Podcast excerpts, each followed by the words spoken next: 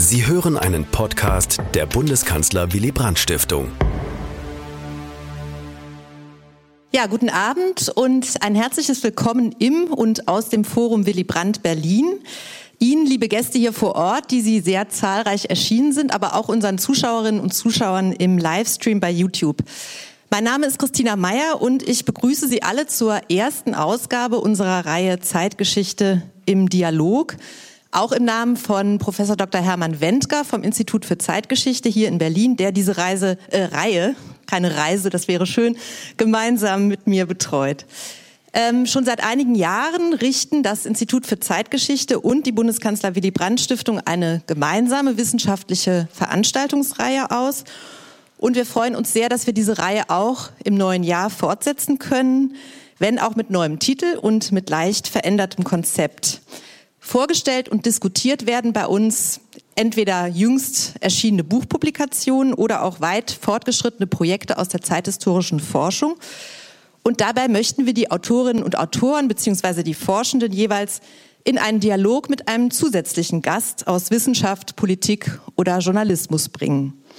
Den Auftakt machen heute Dr. Franziska Kuschel und Dr. Lutz Kreller mit ihrem Buch Vom Volkskörper zum Individuum das Bundesgesundheitsministerium für das Bundesgesu Entschuldigung, das Bundesministerium für Gesundheitswesen nach dem Nationalsozialismus, das im Sommer vergangenen Jahres im Waldstein Verlag Göttingen erschienen ist und aus einem Forschungsprojekt am IFZ hervorgegangen ist. Ich möchte Ihnen unsere Gäste zunächst kurz vorstellen. Dr. Franziska Kuschel ist seit 2020 Leiterin des Arbeitsbereichs Wissenschaft bei der Bundesstiftung zur Aufarbeitung der SED-Diktatur hier in Berlin. Vorher war sie wissenschaftliche Mitarbeiterin am ZZF in Potsdam und am Institut für Zeitgeschichte danach.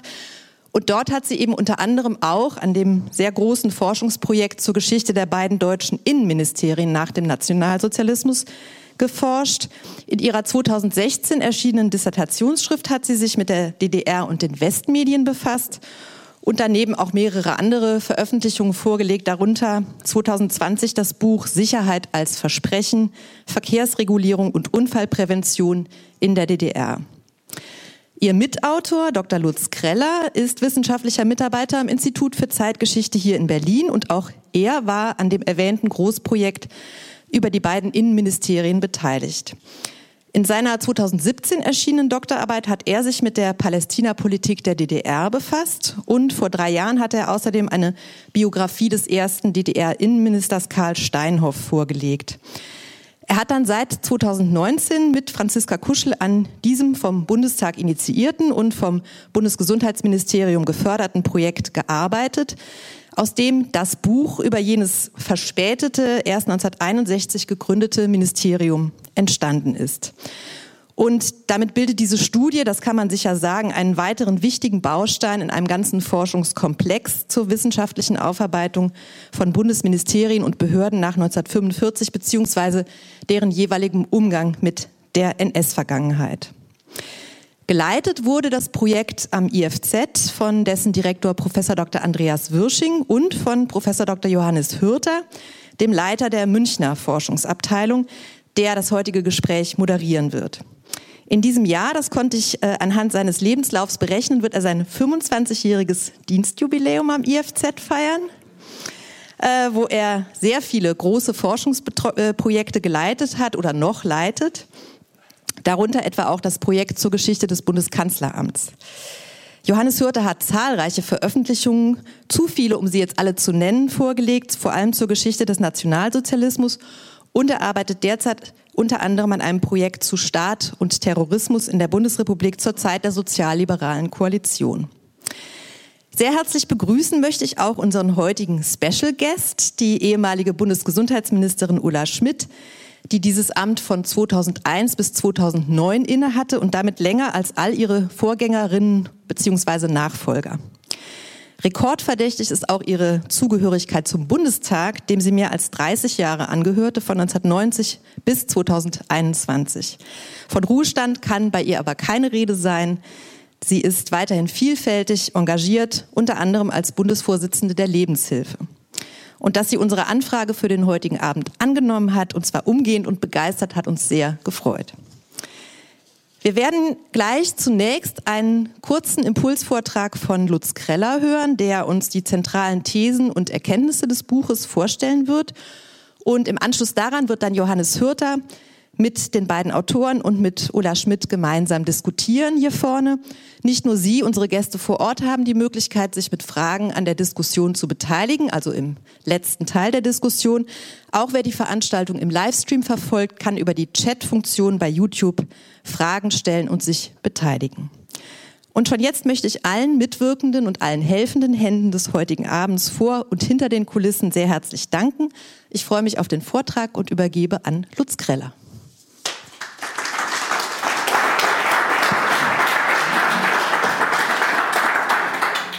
Sehr geehrte Frau Bundesgesundheitsministerin AD Schmidt, meine sehr verehrten Damen und Herren, vielen Dank für die freundliche Einführung. Ähm, auch Franziska Kuschel und ich möchten Sie herzlich begrüßen. Es freut uns sehr, dass so viele der Einladung gefolgt sind, hier vor Ort, aber auch online. Ein herzlicher Dank nochmals an Sie, liebe Frau Schmidt, und auch an Sie, lieber Herr Hörter, dafür, dass Sie heute Abend mit uns gemeinsam hier auf dem Podium Platz nehmen. Wir wollen in den kommenden 90 Minuten gemeinsam über das von Franziska Kuschel und mir jüngst fertiggestellte Buch sprechen, vom Volkskörper zum Individuum, das Bundesministerium für Gesundheitswesen nach dem Nationalsozialismus. Ich möchte Ihnen zu Beginn in etwa 20 Minuten ein paar wesentliche Ergebnisse unserer Arbeit vorstellen, aber auch etwas Allgemeines zum Kontext des Buches sagen. 2019 begann Franziska Kuschel am Institut für Zeitgeschichte die wissenschaftliche Forschungsarbeit an einem Projekt, das sich mit der Gründungsgeschichte des Bundesministeriums für Gesundheitswesen auseinandersetzte. Ganz besonders ging es um die Frage, welche personellen und vor allem auch mentalen und inhaltlichen Kontinuitäten sich bezogen auf das Gesundheitsressort des Bundes ausmachen ließen, und zwar mit Blick auf den Nationalsozialismus. Wie NS-belastet war das Ressort? Was heißt NS-Belastung? Es sollte aber nicht nur um die NS-Geschichte gehen, es sollte nach gesundheitspolitischen Traditionen bzw. sachpolitischen Kontinuitäten gefragt werden, die in die Weimarer Republik oder auch in das Kaiserreich zurückreichen. Das Vorhaben war von Beginn an eng mit dem heutigen Bundesgesundheitsministerium verbunden. Das BMG hat aufgrund eines Beschlusses des Deutschen Bundestages die Forschungsarbeiten finanziell ermöglicht. Diese Förderung galt auch einem zweiten Projekt zur Geschichte des DDR-Gesundheitsministeriums am Leibniz Zentrum für zeithistorische Forschung Potsdam. Frau Stier und auch Herr Jansen, die unser Projekt von Seiten des BMG begleitet haben, sind heute Abend zu Gast. Ihnen sei nochmals herzlich für die Unterstützung gedankt. Zu Gast vor Ort sind auch Frau Schleiermacher und ähm, Herr Schmiedebach, online Malte Thiessen. Sie gehörten dem Beirat unseres Projektes an. Auch Ihnen sei auch stellvertretend für die anderen Beiratsmitglieder nochmals herzlich für die inhaltlichen Rückmeldungen und Ihre Unterstützungen gedankt.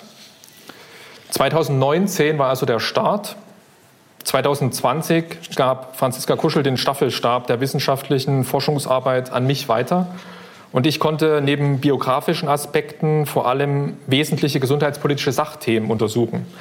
Etwa die Pläne des Ministeriums zur eugenisch indizierten Sterilisation, die Krebsbekämpfung und die Nikotinprävention.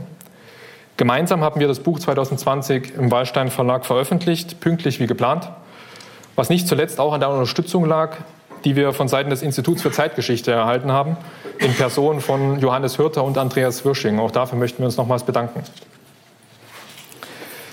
Drei Aspekte bzw. Befunde möchte ich im Folgenden herausgreifen. Einmal personalpolitische, wie NS-belastet war das Ressort, dann sachpolitische Ergebnisse, anhand des Beispiels der Initiative des Ministeriums für ein Gesetz zur eugenisch indizierten Sterilisation. Und schließlich möchte ich etwas zu den Ministerinnen in den 60er und 70er Jahren und auch zur sozialdemokratischen Prägung der bundesdeutschen Gesundheitspolitik sagen. Auf diese Fragen ist aber nur dann adäquat einzugehen, wenn man weiß, warum Gesundheit und Medizin nach 1945 so ungeheure große Hypotheken waren. Unser Buch beginnt mit einem Satz, der sehr alt ist. Er stammt vom römischen Philosophen Seneca und lautet im lateinischen Original Homo homini res sacra. Sinngemäß übersetzt, der Mensch muss dem Menschen heilig sein. Was Seneca hier Mitte des ersten Jahrhunderts formulierte, waren im Grunde kategorische Imperative der Medizin. Der Mensch muss dem Menschen heilig sein. Das Leben muss der Medizin heilig sein, nicht der Tod. Homo homini res sacra. In den Jahrhunderten, die auf Seneca folgten, sind diese Worte niemals stärker und systematischer in ihr Gegenteil gewendet worden als vom Nationalsozialismus in Deutschland zwischen 1933 und 1945. Der Nationalsozialismus basierte auf einer inhumanen Ideologie. Die seit 1921 unter Führung Adolf Hitlers stehende nationalsozialistische Deutsche Arbeiterpartei, die NSDAP, wollte ab 1933 ihre antisemitischen und rassistisch-biologistischen Dogmen wahrmachen. Im Zentrum des antihumanistischen Credos des Nationalsozialismus stand das politische Konzept von der Höher und der Minderwertigkeit des Menschen, von der Züchtung eines gesunden, starken Volkes durch Selektion, durch Vernichtung des Schwachen und der Juden. Konsequent alles, was eine vermeintliche körperlich-biologische oder rassische Degeneration des deutschen Volkes zur Konsequenz hatte, wurde vom Nationalsozialismus stigmatisiert, selektiert und schließlich rücksichtslos bekämpft. Die körperliche Konstitution eines Menschen, Gebrechen und Krankheit blieben im Dritten Reich nicht länger Privatangelegenheiten, sondern wurden Themen von staatspolitischer Relevanz ersten Ranges. Die vom Nationalsozialismus in Deutschland implementierte Gesundheitspolitik fußte auf Inhumanität, rassistisch motivierter obsessiver Selektion und medizinischem Töten. Die Bilanz war in der Geschichte der Medizin präzedenzlos. Im Zuge des NS-Krankenmordprogrammes der Euthanasie wurden mehr als 300.000 geistig oder körperlich behinderte Kinder, Jugendliche und Erwachsene ermordet. Tausende Menschen wurden als Kriegsgefangene und KZ-Inhaftierte Opfer von als medizinischer Wissenschaft bemäntelten Experimenten. Zwischen 300.000 und 400.000 Personen blieben gesundheitlich versehrt und oftmals zeitlebens traumatisiert, weil sie zwangsweise sterilisiert worden waren. Hinzu kommen die Opfer, die infolge des medizinischen Eingriffs der Unfruchtbarmachung starben. Nicht zu vergessen die unbekannte Zahl der Fälle, in denen ungeborenes menschliches Leben während der Schwangerschaft getötet worden war. Deshalb waren Gesundheit und Medizin nach 45 so ungeheure große Hypotheken. Aber zugleich galt in der unmittelbaren Nachkriegszeit und den 50er und 60er Jahren die verbrecherischen Dimensionen ärztlichen Handelns und die ideologische Funktion der Medizin im Dritten Reich wurden nicht breit thematisiert. Paradoxerweise hat dazu auch gerade der Nürnberger Ärzteprozess beigetragen, der 1947 als Nachfolgeprozess der Alliierten zur Verurteilung von NS-Verbrechern angestrengt worden war. Der Ärzteprozess hemmte den, eine differenzierte und kritische Auseinandersetzung mit der Rolle und Funktion von Ärzten während des Dritten Reiches, und zwar für Jahrzehnte. Denn die Verurteilung von Tätern wurde ab 47 zum Argument für den Schlussstrich stilisiert. Der Prozess sei vorbei. Damit sei alles zur Schuld von Ärzten und im Nationalsozialismus gesagt. Und wenn die Täter identifiziert und bestraft worden waren, konnten die übrigen der Zunft nur entlastet sein. So lautete Anfang der 50er Jahre die zeitgenössisch von der Ärzteschaft konstruierte simplifizierende Logik.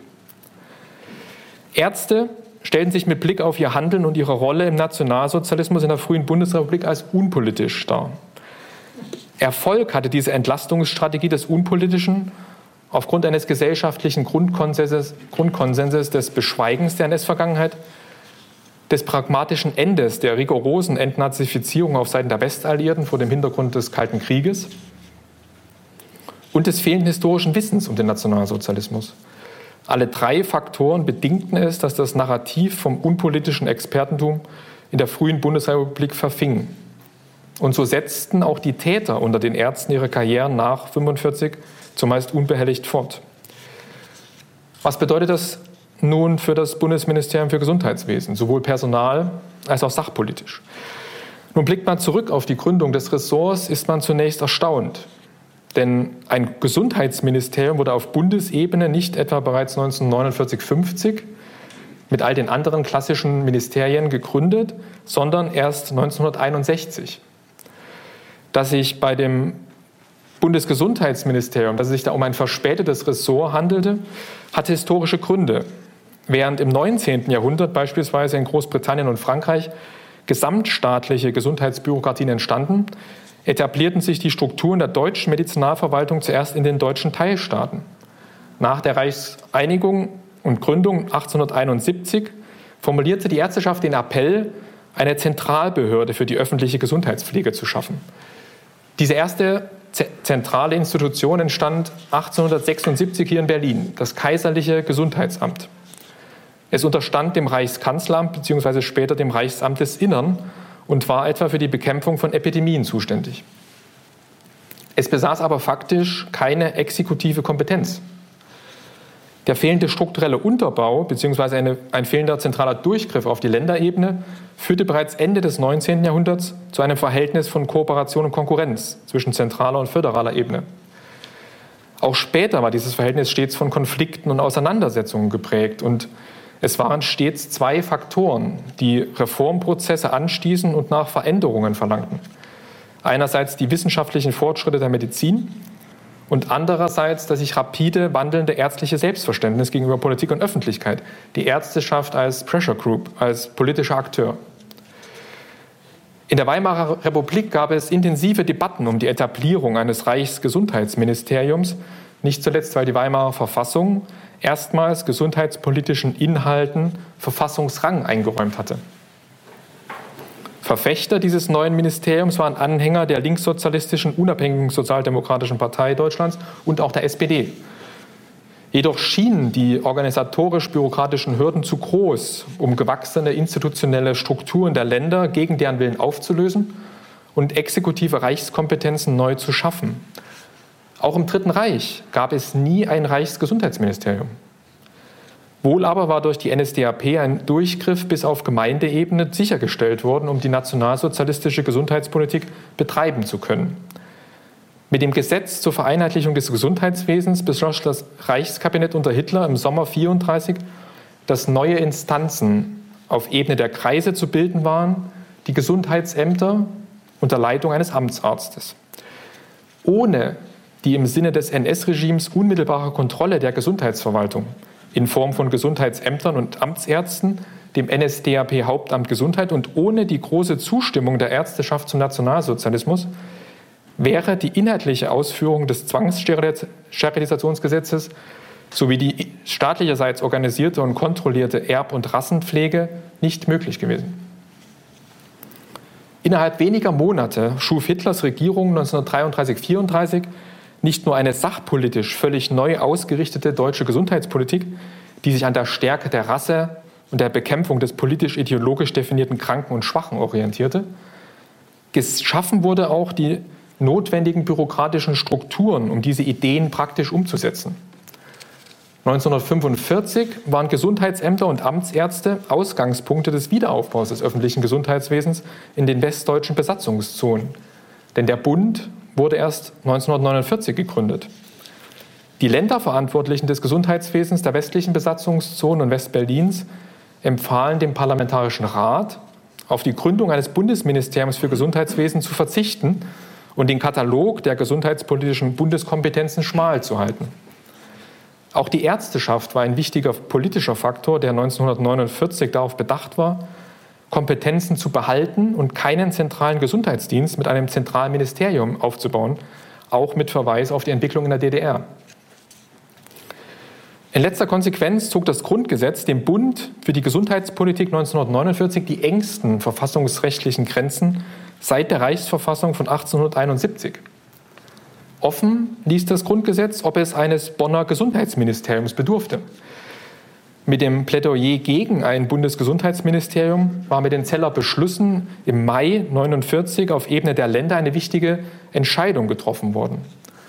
Durchgesetzt hatte sich dort eine konservative Fraktion von Experten, die Gesundheit nicht in einem weiten Kontext von Sozialpolitik begriff und es folglich ablehnte, die neue Gesundheitsabteilung einem Bundessozial- bzw. Bundesarbeitsressort anzuvertrauen.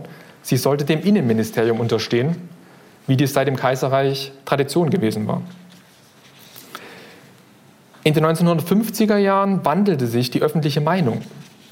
Artikuliert wurde zunehmend die Forderung nach einem zentralen Gesundheitsministerium. Luftverunreinigungen, die Lärmbekämpfung, Standards der Lebensmittelsicherheit und nicht zuletzt auch die Folgen von Krebs, Diabetes und Herz-Kreislauf-Erkrankungen bedingten ein Umdenken. Vor allem die SPD-Opposition trieb die Regierung Ende der 50er Jahre mit Forderungen nach einer gesundheitspolitischen Wende und der Gründung eines BMG vor sich her. Auch war es die SPD, die seinerzeit erstmals Krebs, Diabetes und Bluthochdruck als Volkskrankheiten definierte, denen maßgeblich durch staatliche Gesundheitspolitik begegnet werden musste. Die Notwendigkeit, sich stärker gegenüber der SPD, aber auch der FDP profilieren zu müssen und der von Medizinern innerparteilich aufgebaute Druck zwangen Bundeskanzler Adenauer zum Handeln. Im Bundestagswahlkampf 1961 war das BMG ein Thema gewesen. Nach der Wahl ruderte Adenauer aber zurück. Erst die Frauen in der Union, die mehr Partizipation einforderten, erreichten die Zusage eines Postens im Kabinett. Das stets abgelehnte Bundesgesundheitsressort sollte doch entstehen, geführt von der ersten Ministerin der Bundesrepublik. Interessanterweise weder die Gründungsministerin Elisabeth Schwarzhaupt noch ihre sozialdemokratischen Nachfolgerinnen bis Mitte der 70er Jahre, Käthe Strobel und Katharina Focke, nahm das Amt an der Spitze des neuen Gesundheitsressorts als eine ausgesprochen dankbare Aufgabe wahr. Alle drei Ministerinnen verstanden ihre Funktion primär als Vorreiterrolle und besondere Verpflichtung, um die bundesdeutsche Gesellschaft emanzipatorisch weiterzuentwickeln und voranzubringen. Alle drei Frauen waren weder Ärztinnen noch, mit Ausnahme Strobels, Expertinnen auf dem Gebiet der Gesundheit und des Verbraucherschutzes. Gleichwohl prägten sie jeweils ganz individuell eine entscheidende Phase der Herausbildung des Bonner Gesundheitsressorts. Die promovierte Juristin und CDU-Politikerin Schwarzhaupt blieb zwischen 61 und 66 ohne innerparteilichen Rückhalt in der CDU. In der Sachpolitik widmete sie sich vor allem dem Umwelt- und Verbraucherschutz und wurde mit erheblichen Widerständen ihrer eigenen Partei konfrontiert. Erst ihr nachfolgende und innerparteilich großen Rückhalt genießende SPD-Politikerin Käthe Strobel setzte gesundheitliche Schwerpunkte und verlieh dem Bundesgesundheitsressort bis Anfang der 70er Jahre inhaltlich Kontur und Profil, sowohl gegenüber der Öffentlichkeit als auch innerhalb der Bundesregierung und in der Auseinandersetzung mit den Ländern. Sie und auch Focke gestalteten in den späten 60er bzw. frühen 70er Jahren einen modernen Verbraucherschutz und adaptierten dabei durchaus Elemente einer in der Weimarer Republik der 20er Jahre begonnenen sozialhygienisch geprägten Entwicklung. Trotz der prominenten weiblichen Führungsspitze des Ministeriums in den 60er und 70er Jahren gilt ein personalpolitischer Grundsatz. Das Bundesgesundheitsressort war Männerdomäne und Frauen in Leitungspositionen die absolute Ausnahme. Die Gründung 1961 hatte auch weitere konkrete personalpolitische Konsequenzen. Denn die Gnade der späten Ministeriumsgeburt war zum Argument gegen eine kritisch betriebene Personalpolitik in Bezug auf die NS-Biografien des Personals stilisiert worden. Die zeitliche Distanz zu 1945 galt ab 61 per se als entnazifizierend.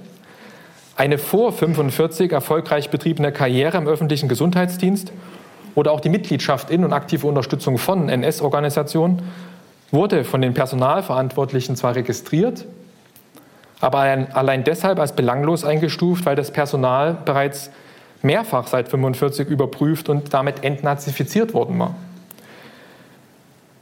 Aber auch ein zweiter Punkt ist wichtig für die Personalpolitik.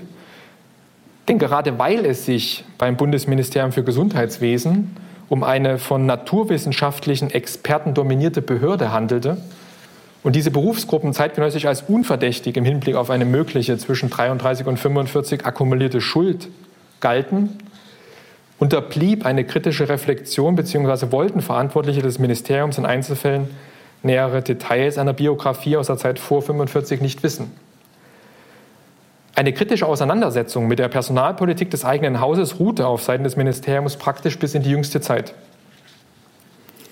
Obwohl es auch zuvor Anlass für Selbstreflexion gegeben hätte, etwa 1989-90, als eine nordrhein-westfälische Staatsanwaltschaft und das Landeskriminalamt gegen einen der prominentesten vormaligen Beamten des Ressorts ermittelten, nämlich gegen Josef Strahlau, den langjährigen Abteilungsleiter 1 des Ministeriums. Er galt damals als Beschuldigter und es ging um die Ermordung von geistig und körperlich behinderten Kindern in einer katholischen Heil- und Pflegeanstalt während des NS-Regimes. Die historische Forschung hat sich in den zurückliegenden Jahren erheblich weiterentwickelt hinsichtlich der begrifflichen Schärfung von NS-Belastung. Es kann heute als Allgemeingut gelten, dass weder eine nominelle Mitgliedschaft in der NSDAP noch eine Nichtmitgliedschaft in der Partei Hitlers eine Aussagekraft für das Maß einer Belastung oder Nichtbelastung bieten. Einer Nähe oder Distanz zum Nationalsozialismus gilt es demgegenüber differenziert und auf verschiedenen Ebenen nachzuspüren, wobei das Handeln einer Person und gerade die von ihr nicht gewählten Alternativen entscheidend sind. Und nicht zuletzt von Bedeutung ist es auch, nach mentalen Prägungen zu fragen und ihren Traditionslinien offenzulegen. Insofern ist die pure Statistik nur bedingt aussagekräftig, aber zumeist von öffentlichem Interesse.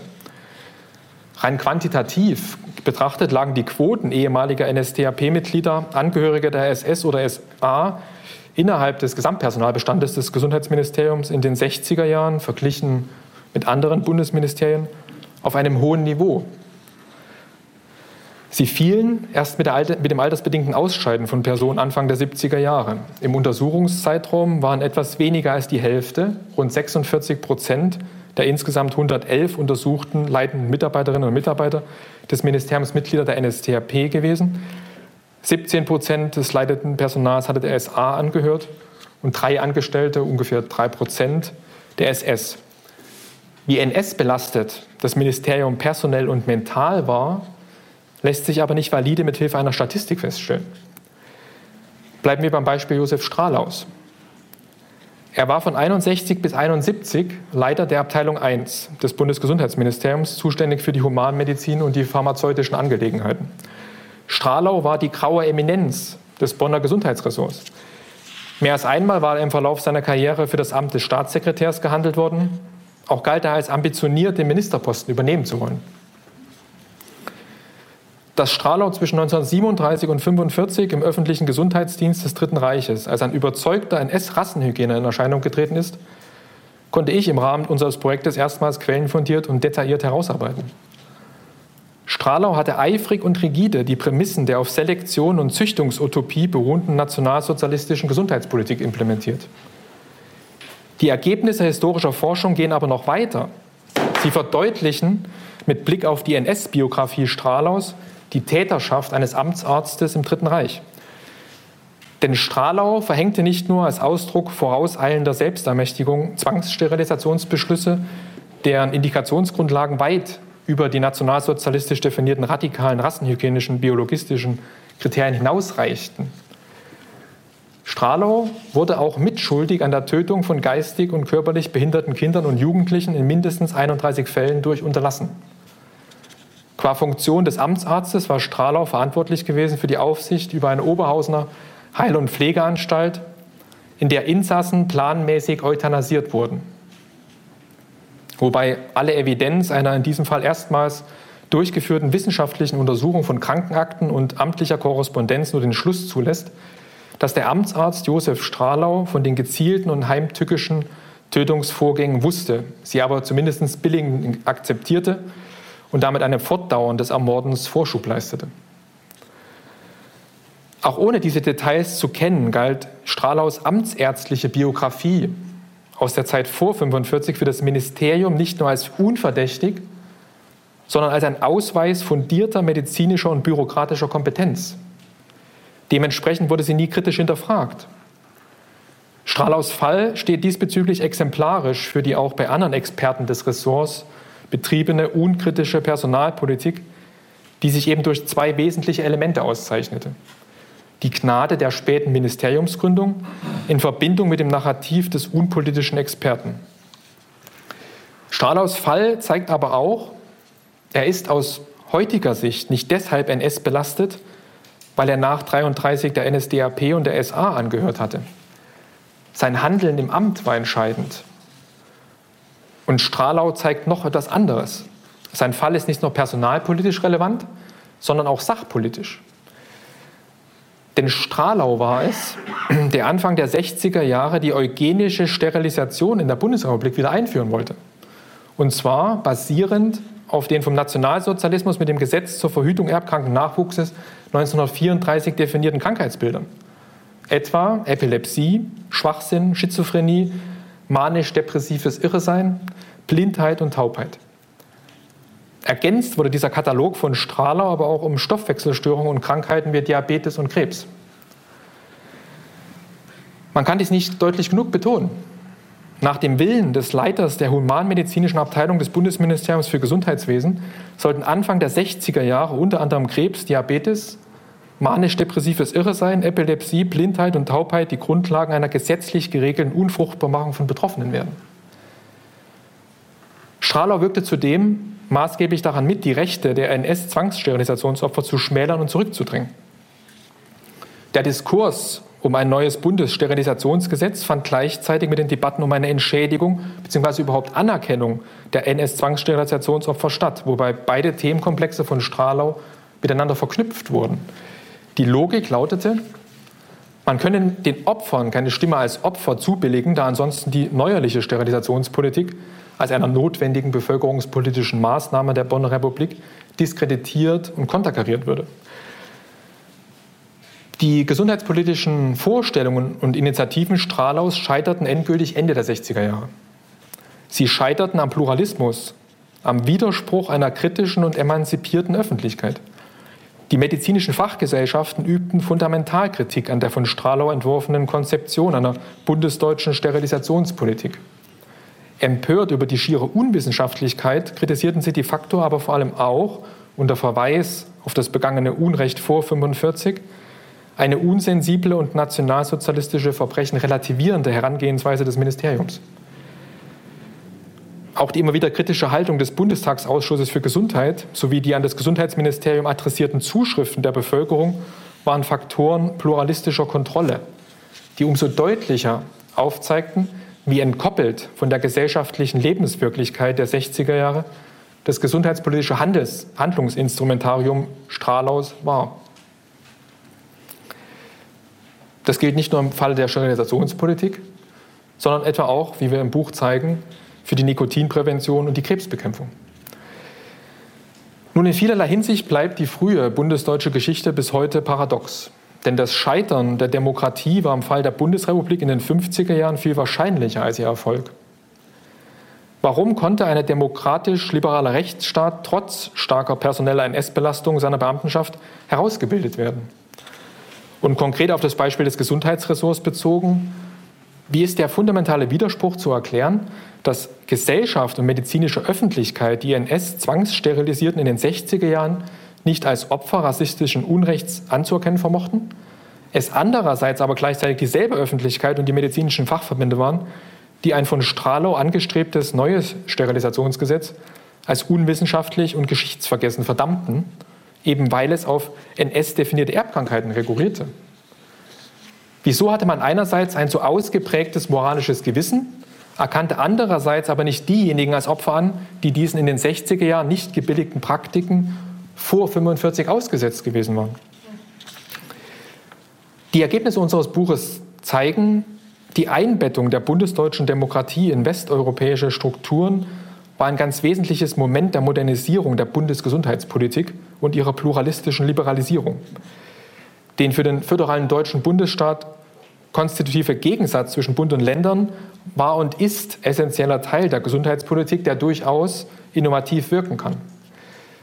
Das größte innovative Potenzial für die im Verlauf der 60er und frühen 70er Jahre gewandelten Vorstellungen von und über Gesundheitspolitik wurde aber nicht vom Staat freigesetzt, sondern von der seitens der Öffentlichkeit an ihn adressierten Erwartungshaltung im Hinblick auf das Thema Gesundheit. Die Auseinandersetzung mit den medizinischen und gesundheitspolitischen Verbrechen des NS-Regimes und der Umgang mit den Opfern wiederum ist gleichwohl ein viel längerer Prozess gewesen, der bis heute noch nicht abgeschlossen ist. Ich danke Ihnen jetzt für die Aufmerksamkeit und freue mich jetzt auf die Diskussion.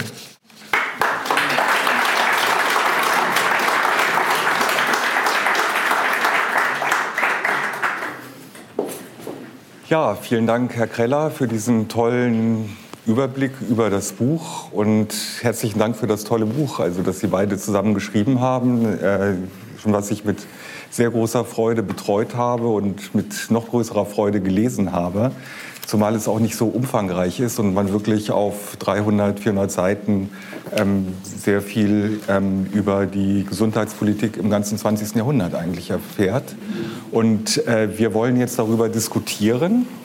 Ähm, wir werden viele Dinge, die Sie schon angedeutet haben, noch etwas zu vertiefen versuchen. Wir reden nachher noch über das Personal, über das männliche Personal und über die über die Sachpolitik und fragen dann auch noch, was überhaupt Hauptgesundheitspolitik bedeutet und will und welche Varianten es gibt. Aber zunächst ähm, würde ich gerne einen geschlechtergeschichtlichen Blick auf die Spitze des Ministeriums werfen. Und das bietet sich auch an, weil wir hier mit Frau Schmidt die letzte Gesundheitsministerin äh, mit auf dem Podium haben. Und äh, weil Ihr Buch ja auch von drei sehr bemerkenswerten Frauen handelt, von drei Ministerinnen, äh, von denen die erste, nämlich Elisabeth Schwarzhaut, überhaupt die erste Bundesministerin war, gegen den Widerstand der CDU-Männer und Adenauers, muss man sagen, oder vieler CDU-Männer und Adenauers. Und äh, äh, dann Strobel und Focke waren SPD-Ministerinnen und vermutlich kannten Sie sogar noch die beiden Frauen, die beiden SPD-Frauen, wie ich hier sagen darf. Ich bin auch schon so alt. Ja. und ähm, Sie haben ja von 1991 bis 1998, wie ich jetzt gelesen habe, im Bundestag einen ähm, interfraktionellen Arbeitskreis äh, so eine Querschnittsgruppe Gleichstellung von Frau und Mann geleitet. Also könnte ich mir vorstellen, dass diese drei Frauen, diese drei bemerkenswerten Frauen an der Spitze des Gesundheitsministeriums für Sie auch Vorbilder waren. Inwieweit waren das Vorbilder? Oder ähm, äh, das können Sie vielleicht auch gleich verbinden damit, ähm, wie Sie auch selbst Ihre Rolle als Frau an der Spitze so eines großen und bedeutenden Ministeriums erlebt haben. Mhm.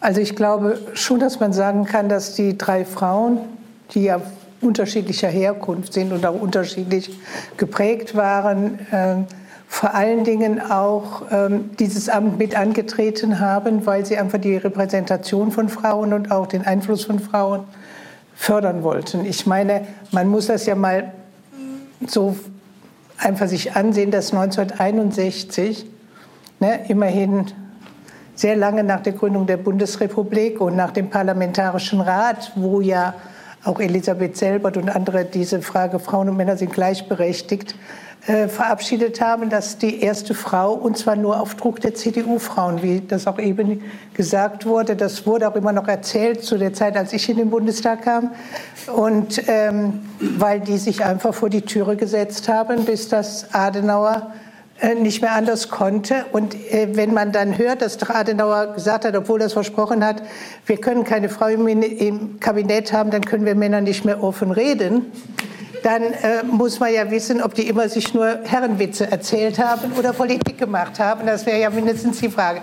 Aber bei alle drei Frauen haben im Grunde genommen Pionierarbeit gemacht. Es gibt viele Sprüche auch von, von engagierten Frauen, die sagen, ich wäre nicht da und hätte nicht das machen können, was ich kann, wenn nicht andere vor mir mhm. auch den Weg bereitet haben. Und äh, es brauchte ja dann auch die, ähm, sagen wir mal, die 68er, dann die 70er Jahre. Aber wir haben ja lange bis in die 80er Jahre, glaube ich, eine Prozentzahl von Parlamentarierinnen auch unter 10 Prozent gehabt und äh, wirklich eine ähm, stärkere Beteiligung von Frauen haben wir nur durch die Einführung der Quote. Ja. Ich bin so eine typische Quotenfrau. Ohne Quote wäre ich gar nicht im Parlament. Und ich glaube, ich habe die Arbeit nicht schlechter gemacht als die Männer, um das mal so zu sagen. Aber ich wäre da nicht reingekommen ohne die Quote der SPD. Und ähm, das hat natürlich äh, geprägt und die, damals die Querschnittsgruppe zur Gleichstellung von Frau und Mann. Ähm, das waren noch Sachen, ich erinnere mich noch genau, dass ein Kollege kam und sagt, ähm, du bist da eigentlich intelligent, du könntest auch was anderes machen als Frauenpolitik. Oder ähm, äh, zu der Zeit, als ich ins Parlament kam, auch noch so Sachen wie, so hässlich bist du doch gar nicht, du hättest auch heiraten können. Mhm. Da war ich unverheiratet gewesen, aber das wussten die ja nicht. Aber das waren doch ganz andere Situationen. Und ich glaube, was entscheidend war, dass wir in den 90er Jahren es geschafft haben, über die Fraktionsgrenzen hinweg Frauenpolitik zu machen. Es waren ja überall nicht so die große Anzahl an Frauen, aber gemeinsame Projekte. Wir haben in den 90er Jahren dann im Grunde genommen erst gemeinsam die eugenische Indikation beim Schwangeren- und Familienhilfegesetz äh, praktisch aus der Gesetze gemacht. Wir haben ja immer noch die Nachläufer dieser nationalsozialistischen Ideologie von wertem und unwertem Leben. Die hat sich ja durch die Gesundheitspolitik, durch die Betreuungspolitik und auch Behindertenpolitik bis heute zu auch gemeistert. Und äh, unterschiedlich waren die Frauen, weil Erstens, weil Elisabeth Schwarzhaupt damit beschäftigt war, überhaupt mal zu sehen, was man aus diesem Ministerium machen konnte. Da gab es ja keine Vorlage für und man musste sich ja so zusammensuchen. Es war ja auch Gott sei Dank äh, immer noch die ganze Finanzverantwortung ist ja bei den Männern geblieben. So, und Käthe Strobel, die ja auch aus der Sozial- und Familienarbeit schon kam und aus vielen Punkten, die ja auch diese öffentliche Gesundheitsversorgung, die Frage, wie kann man eigentlich den Zugang verbessern, wie können wir Aufklärung, äh, schon die Idee, die ja später erst zu meiner Zeit noch immer nicht umgesetzt war, voll, die Frage, dass Menschen informiert sein müssen, dass man auf Augenhöhe miteinander redet, das heißt Patientenrechte und viele andere Dinge mehr, die da erstmals in die Diskussion kamen und auch ähm, Elisabeth Focke, die aber, glaube ich, lieber noch europäische Gesundheitspolitik oder Europapolitik ja eigentlich vom Herzen her gemacht hat. Aber die drei Frauen waren schon entscheidend dafür, dass das, was man in diesem Gesundheitsministerium machen konnte, auch in Zusammenarbeit nachher mit Familie, Frauen, und war ja immer ein Teilbereich, äh, dass da wirklich etwas entstehen konnte, auf dem nachher in der Zusammensetzung mit äh, praktisch der Finanzierung, die ja erst 91 mit Seehofer äh, praktisch gekommen ist und wo, nur mal zu sagen, wie, wie war da meine Arbeit noch von beeinflusst. An dem Tag, als ich morgens vereidigt worden bin, da war abends eine Diskussion, ich glaube auf Sat 1, Sie hatte nur zufällig den Fernseher an im Ministerium, um zu gucken, was die jetzt alle darüber berichten. Und da war einer der sogenannten Gesundheitsexperten, der wurde gefragt weiß nicht mehr wer, ob es Rühre oder wer war, einer, die damals eine große Rolle spielten. Und dann wurde gefragt, sagen Sie mal, es geht ja um viel Geld, kann eine Frau das denn überhaupt? Das habe ich nie vergessen. Kann eine Frau das denn überhaupt? Und das war immerhin 2001, wie Sie eben gesagt haben. Nur um mal zu sehen, wie schwer die Frauen hatten, in dieser Demokratisierung der Bundesrepublik ihren Platz zu haben. Und wir haben bis heute eben immer nur knapp über 30 Prozent Frauen in einem Parlament, das so groß ist, wie es nie gewesen ist. Und auch da muss man immer sehen, wo wir immer noch Defizite haben. Mhm. Ja, und ich muss auch sagen, äh, dass als ich da diese Passagen über Schwarzhaupt gelesen äh, habe, da habe ich mich doch auch erinnert gefühlt an heutige ähm, ja, äh, negative Urteile über Frauen in der Politik Immer. auch. Nicht? Also, dass mhm. es bei Frauen auch sehr schnell um Kleidungsstile und Äußerlichkeiten ja. geht. Oder einen Sohn bei, mitnehmen. Äh, Schwarzhaupt genauso. Und das hat man ja bei Lamprecht, äh, bei der ja. man sich in erster Linie darüber unterhalten hat, wie sie in Mali gekleidet ist und nicht über ihre Politik, über die man natürlich unterschiedlicher Meinung sein kann. Also das hat mich doch sehr daran erinnert. Ja. Franziska. Weil der Unterschied ist, um das noch mal kurz mhm. zu sagen, äh, wenn ein Mann den Sohn oder die Tochter mitgenommen hätte, Verteidigungsminister, weil er anschließend mhm. dann mit dem weiterfährt, dann hätte man gesagt, es ist doch toll, wie der Mann sich um seine Kinder kümmert.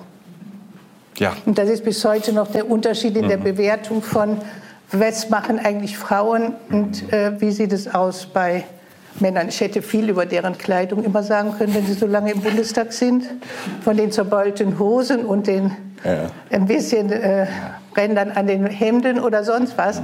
Aber das spielt eben keine Rolle, es spielt nur bei der Frau eine Rolle. Ja, das ist bis heute so. Ist Kann bis, man wirklich sagen. Bis heute, und bei bis heute das, so, weil Frau äh, Merkel hat immer die Frage, ob sie ja. den Mundwinkel, welche mhm. Frisur sie hat am, am Anfang, ehe sie dann mal wirklich diese Rolle hatte, das wirklich mehr Fokus auf ähm, praktisch die Politik gelegt wird. Aber das hat auch bei ihr geheißen, sie musste sich anders kleiden, sie musste irgendwo diesem Bild gerecht werden, damit man das akzeptierte. Und das ist, gut, Männer haben immer schwarze Anzüge, aber, ja. oder graue. Franziska, äh, diese drei Frauen, die haben ja sehr viele Gemeinsamkeiten. Sie waren alle an der Spitze des Ministeriums und neben ihnen gab es keine anderen Frauen in den jeweiligen, jeweiligen Kabinetten, das muss man auch sagen. Sie waren alle drei die einzigen Frauen in den jeweiligen Bundeskabinetten. Sie waren nicht NS-belastet, ne? also was ja auch eine Besonderheit fast schon ist. Und äh, sie haben dezidierte Schwerpunkte in der Familienpolitik gesetzt. Aber es gab auch Unterschiede von ihrer Herkunft, von ihrer Biografie, von ihrem Standing. Äh, kannst du das vielleicht noch ein bisschen kon konkretisieren? Ja, also äh, wir hatten ja jetzt über Frau Schwarzhaupt gesprochen. Die war ja eine versierte Juristin. Also sie hätte sozusagen wunderbar zum Beispiel das Justizministerium übernehmen können, ähm, was aber eben an Adenauer scheiterte, äh, der vor allen Dingen mit dem Verweis sozusagen auf äh, Hilde Benjamin in der DDR parallel äh, überzeugt war, zwei Frauen im Justizministerium, das ginge nicht. Äh, und zum, zum anderen eben auch äh, meinte, da müsste im Recht mit harter Hand durchgegriffen werden. Also wir haben eben mit dieser ersten Ministerin wirklich eine, eine Juristin, die äh, auch ausgewiesen war in anderen Themen, ähm, aber dann sozusagen, und sie hat das rückblickend 1983 auch mal so schön gesagt, ähm, ich hatte keine Wahl. Also äh, für sie war es eigentlich eine undankbare Aufgabe, dieses äh, Ressort, was ja noch nicht existierte, äh, was dann aus äh, sechs verschiedenen Bundesministerien zusammengewürfelt wurde, einmal erstmal aufzubauen. Aber für sie war klar, sie kann das auch nicht ablehnen. Das haben wir auch im Eingangsvortrag äh, eher überzeugend gehört, ähm, weil sozusagen dann hätte es keinen Schritt vorwärts gegeben. Äh, und so sagte sie eben, äh, ich übernahm das Ministerium, das es noch nicht gab, in dem Bewusstsein, eine von meinen Kolleginnen schwer erkämpfte Alibi-Frau zu sein. Mhm. das wiederum ähm, waren auch die Nachfolgerinnen äh, nicht mehr ganz so stark. Äh, sozusagen Schwarzhaupt hatte eine Tür geöffnet. Seitdem saß immer eine Frau mit am Kabinettstisch. Ähm, aber vielleicht noch ein, ein, letzter, ein letzter Satz zu Schwarzhaupt. Ähm, sie hat auch selber, also nicht nur von der Öffentlichkeit wurde das Frausein häufig thematisiert, äh, über Hüte, ihre Handtaschen und die Mäntel, die sie trug. Auch sie selber hat darüber reflektiert. Und sie hat rückblickend auch gesagt, ähm, in diesem Kreis von Männern habe ich immer eine, also wurde eine Sprache gesprochen, die nicht meine war. Ähm, das heißt, sie hat sich, sie hat schon auch mit ihrer Rolle äh, immer wieder gefremdet. Ähm, das sozusagen hat sich sicher bei den, bei den Nachfolgerinnen verändert. Und um auf deine Frage zurückzukommen, ähm, das war natürlich gerade dann mit Käthe Strobel, ähm, waren sie ganz anders sozialisiert, ähm, die ja als Nicht-Akademikerin, glaube ich, in dieses Ressort gekommen ist, was auch noch mal ein, eine ganz große Herausforderung war. Sozusagen, wir haben ähm, ein Personal, was häufig promoviert war, was natürlich äh, Lutz Keller hat das eingangs ja auch gesagt, es war eine Männerdomäne, äh, vergleichbar mit anderen Bundesministerien.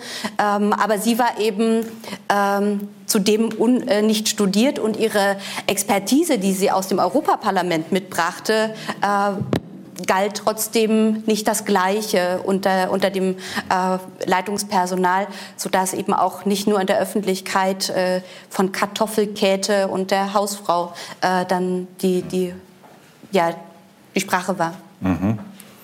Vielleicht willst du zur letzten Ministerin äh, noch ergänzen? Ja, ich hätte da eine konkrete Frage, denn es ist ja, Sie haben ja auch gesagt, also das Ministerium war sonst männerdominiert. Mhm. Also es kamen diese Frauen an die Spitze eines Ministeriums, in dem sie ausschließlich fast mit Männern zusammenarbeiten müssen. Mhm. Wie wurden denn diese Frauen von diesen Beamten überhaupt akzeptiert, die Männer waren?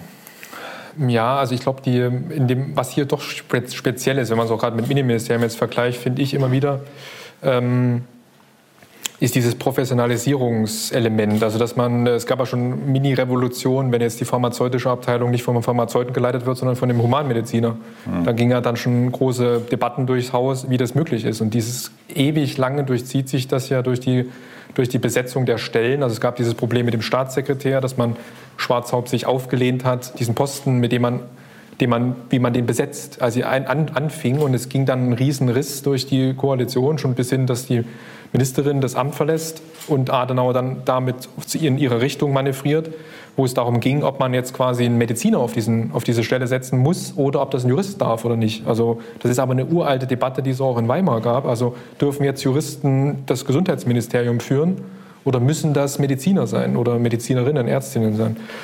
Ähm, also von daher ist dieses Verhältnis tatsächlich ähm, also man findet jetzt konkret, um auf die Frage zu antworten, jetzt nicht unbedingt ähm, Quellen, wo man sieht, dass sie die Autorität hinterfragt haben, weil es eine Frau ist. Das, das findet man jetzt eigentlich nicht. Was man aber schon findet, ist die Frage der Kompetenz. Und das hat Strobel, Franziska hat es schon gesagt, die war nicht, die war also ganz schlimm. Die war ja unakademisch, also sie war weder, hatte gar nichts studiert und die war auch weder ein Arzt noch hatte sonst irgendwas, also keine medizinische Kompetenz im Sinne. Ähm, also das war tatsächlich in den Jahren ein Problem. Also und das führte auch dazu, also gerade auch Stralau ist da ähm, schon, ähm, gab es eine interessante Quelle, wo er sich dann gegenüber dem im Ausland, gegenüber dem schwedischen Gesundheitsdienst, also das nochmal ganz bisschen eloquent formuliert, dass man das also jetzt nicht so ernst nehmen muss. Also es gibt jetzt erstmal diese, diese Schwarzhaupt, die das Ministerium führt, aber man darf das auch nicht überbewerten, weil das ist erstmal so eine Interimslösung. Das ist jetzt also so eine Juristin, aber langfristig will man schon sehen, dass man einen Arzt auf den Posten kriegt. Das verklausuliert er dann in so einem Brief Anfang der 60er Jahre und also dieser, dieser Riss ist tatsächlich dann dieses bisschen dominierende Element, was sich erst später, als das Ministerium auch andere Ressorts, Zugehörigkeiten, Jugend und Familie dann bekommt, bildet sich dann interessanterweise so ein Chorgeist aus, irgendwie so, wir, wir sind das Haus. Das ist am Anfang noch nicht so, auch weil sie aus so verschiedenen Häusern kommen und diese Identität erst irgendwie ausbilden müssen. Dann. Also das sieht man erst dann deutlich später. Kern, Kernpunkt war aber immer die Frage Medizin. Also was ist die medizinische Kompetenz? Kann die auch jemand haben, der überhaupt nichts davon versteht? Das war eigentlich so das prägende Element, finde ich, in den frühen 60er Jahren noch.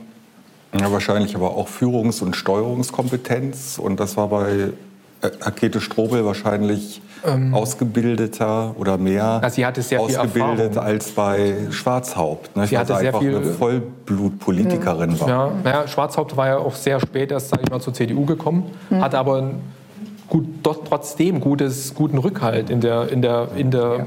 Frauengruppe. Aber die hatte natürlich keinen Rückhalt innerhalb der Partei und Strobel war ja ganz anders. Also sie hatte ja viel mehr Standing und auch viel mehr, viel mehr innerparteilichen Rückhalt.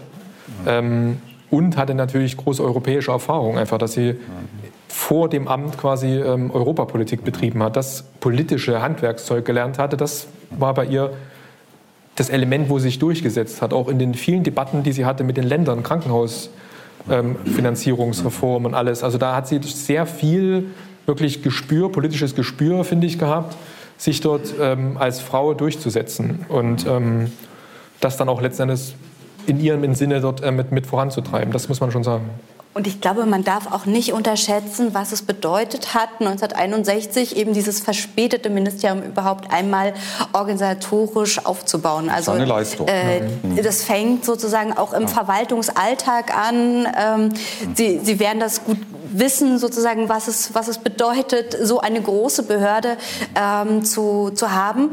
Ähm, wir haben eben 1961 den Fall, dass dieses Ministerium noch nicht mal ein eigenes Gebäude hatte. Das residierte ja noch äh, im Bundesinnenministerium mit und erst 1964 gab es dann den Neubau und trotzdem war der auch noch zu klein, um eben diese drei Teile, wir haben von der Humanmedizin gehört, die Abteilung 1, daneben gab es ja noch dieses Lebensmittelwesen und ähm, Veterinärmedizin.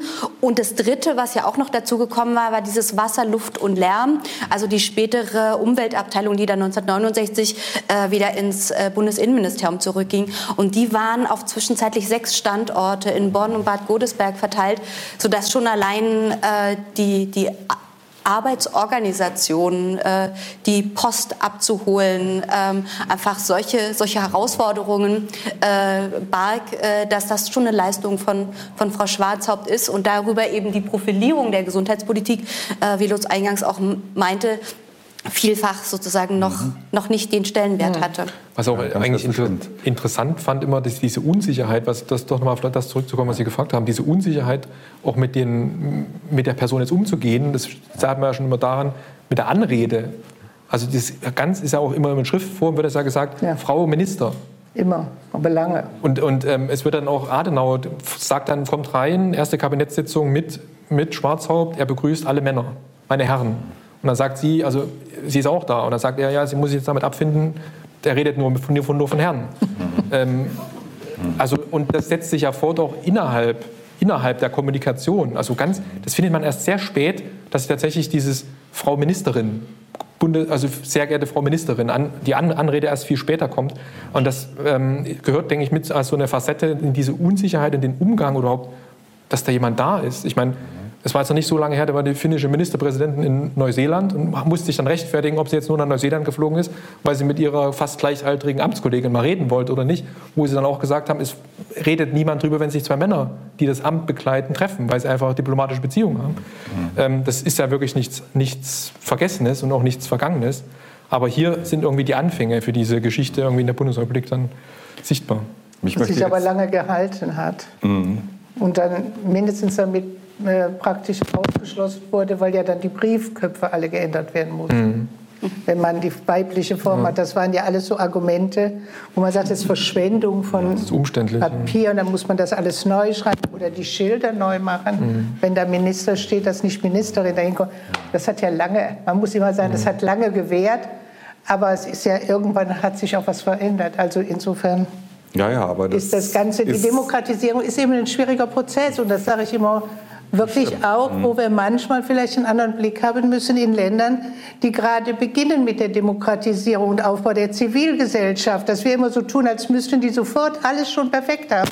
Da kann ich immer die Geschichte der Bundesrepublik sagen, wie lange haben wir gebraucht? Meine Tochter war schon geboren, ehe im Grunde genommen im Familienrecht gestrichen wurde, dass die Frau noch nachweisen musste, dass sie den Haushalt nicht vernachlässigt, wenn sie erwerbstätig ist. Ich meine, das sind ja Dinge, die man... Äh, wo wir heute so tun, als wäre bei uns die Frauengleichstellung immer so quasi uns in die Wiege gelegt worden. Also was ich das Interessante finde an dem Punkt ist ja genau das, dass man denkt, das ist schon da und oder sich wundert, dass man sich darum kümmern muss. Und ich glaube, das haben Sie tatsächlich vermittelt, dass Sie verstanden haben, Demokratie ist nicht da ja, oder das, ist, ein, das ist irgendwas, was entsteht, sondern man muss halt sich dafür einsetzen. Muss und das, lernen. das haben Sie gemacht und, und das im weitesten Sinne auch mhm. vorangebracht. Und das waren Sie schon in dem Definitionsrahmen, waren Sie es absolut Demokratinnen die das dann so verstanden haben und auch diese Republik mit Inhalt gefüllt haben, indem sie gesagt haben, gut, das ist jetzt anstrengend, aber ich kann mich dem nicht ähm, entziehen, weil ansonsten habe ich wirklich vor mir selber auch keinen Respekt mehr. Wir wollten das so lange und jetzt ist die Chance da, also müssen wir es mhm. machen. Richtig, und das mit einem Personal, das in einer Diktatur äh, die Laufbahn zum Teil begonnen hat, sich angepasst hat und zum Teil auch verbrecherisch tätig war. Denn das ist ja die zweite Schieflage. Diese Frauen, die alle oder äh, ja, so dezidierte NS-Gegnerinnen gewesen sind, mussten nicht nur mit Männern zusammenarbeiten, nicht mit, diesen, äh, mit dieser Männerdominanz klarkommen, sondern auch mit einem Personal, das zum Teil eben belastet war. Ja, das ist eigentlich erstaunlich. Und Sie haben ja das Negativbeispiel Stralau genannt die graue, die graue Eminenz in dem Ministerium, der Mann, der ganz wesentlich auch politisch Fäden zieht und äh, von, Käthe Strobel 1971 feierlich verabschiedet wurde und äh, ihm wurde sehr, sehr gedankt. Nicht? Also da äh, muss man sich ja wundern. So, das ist so ähnlich auch im Bundesinnenministerium nach 1949, 50 gewesen, dass Heinemann, also auch ein NS-Gegner, dann mit ganz vielen Ministerialbeamten zusammenarbeiten musste, die schwer, äh, schwer belastet waren. Und hier genauso. Aber wie ist es? Ist es denn nicht, wir sprachen ja da eben auch davon, dass man das jetzt heute auch sieht und da zum Teil mehr Geduld haben muss bei Staaten, die von einer, von einer Diktatur zu einer Demokratie werden und natürlich mit dem, ähm, mit dem, mit dem Personal eben umgehen müssen. Ist das auch eine Integrationsleistung gewesen oder muss man so ein Beispiel wie Stralau nur negativ sehen? Ähm, wie sehen Sie das? Ist das eine Integrationsleistung gewesen? Bei Herrn Strahlau von einem Integrationsprozess zu reden, mhm. würde mir jetzt schon schwer fallen, ja. wenn man sich beschäftigt mit äh, seinen Arbeiten, das, was er gemacht hat während des Nationalsozialismus. Und er war ja kein Stiller, der da reinkam. Wir haben ja bei der Ärzteschaft schon, war das die größte Gruppe die Mitglied der NSDAP war von der Berufsgruppe her, vor den Juristen noch.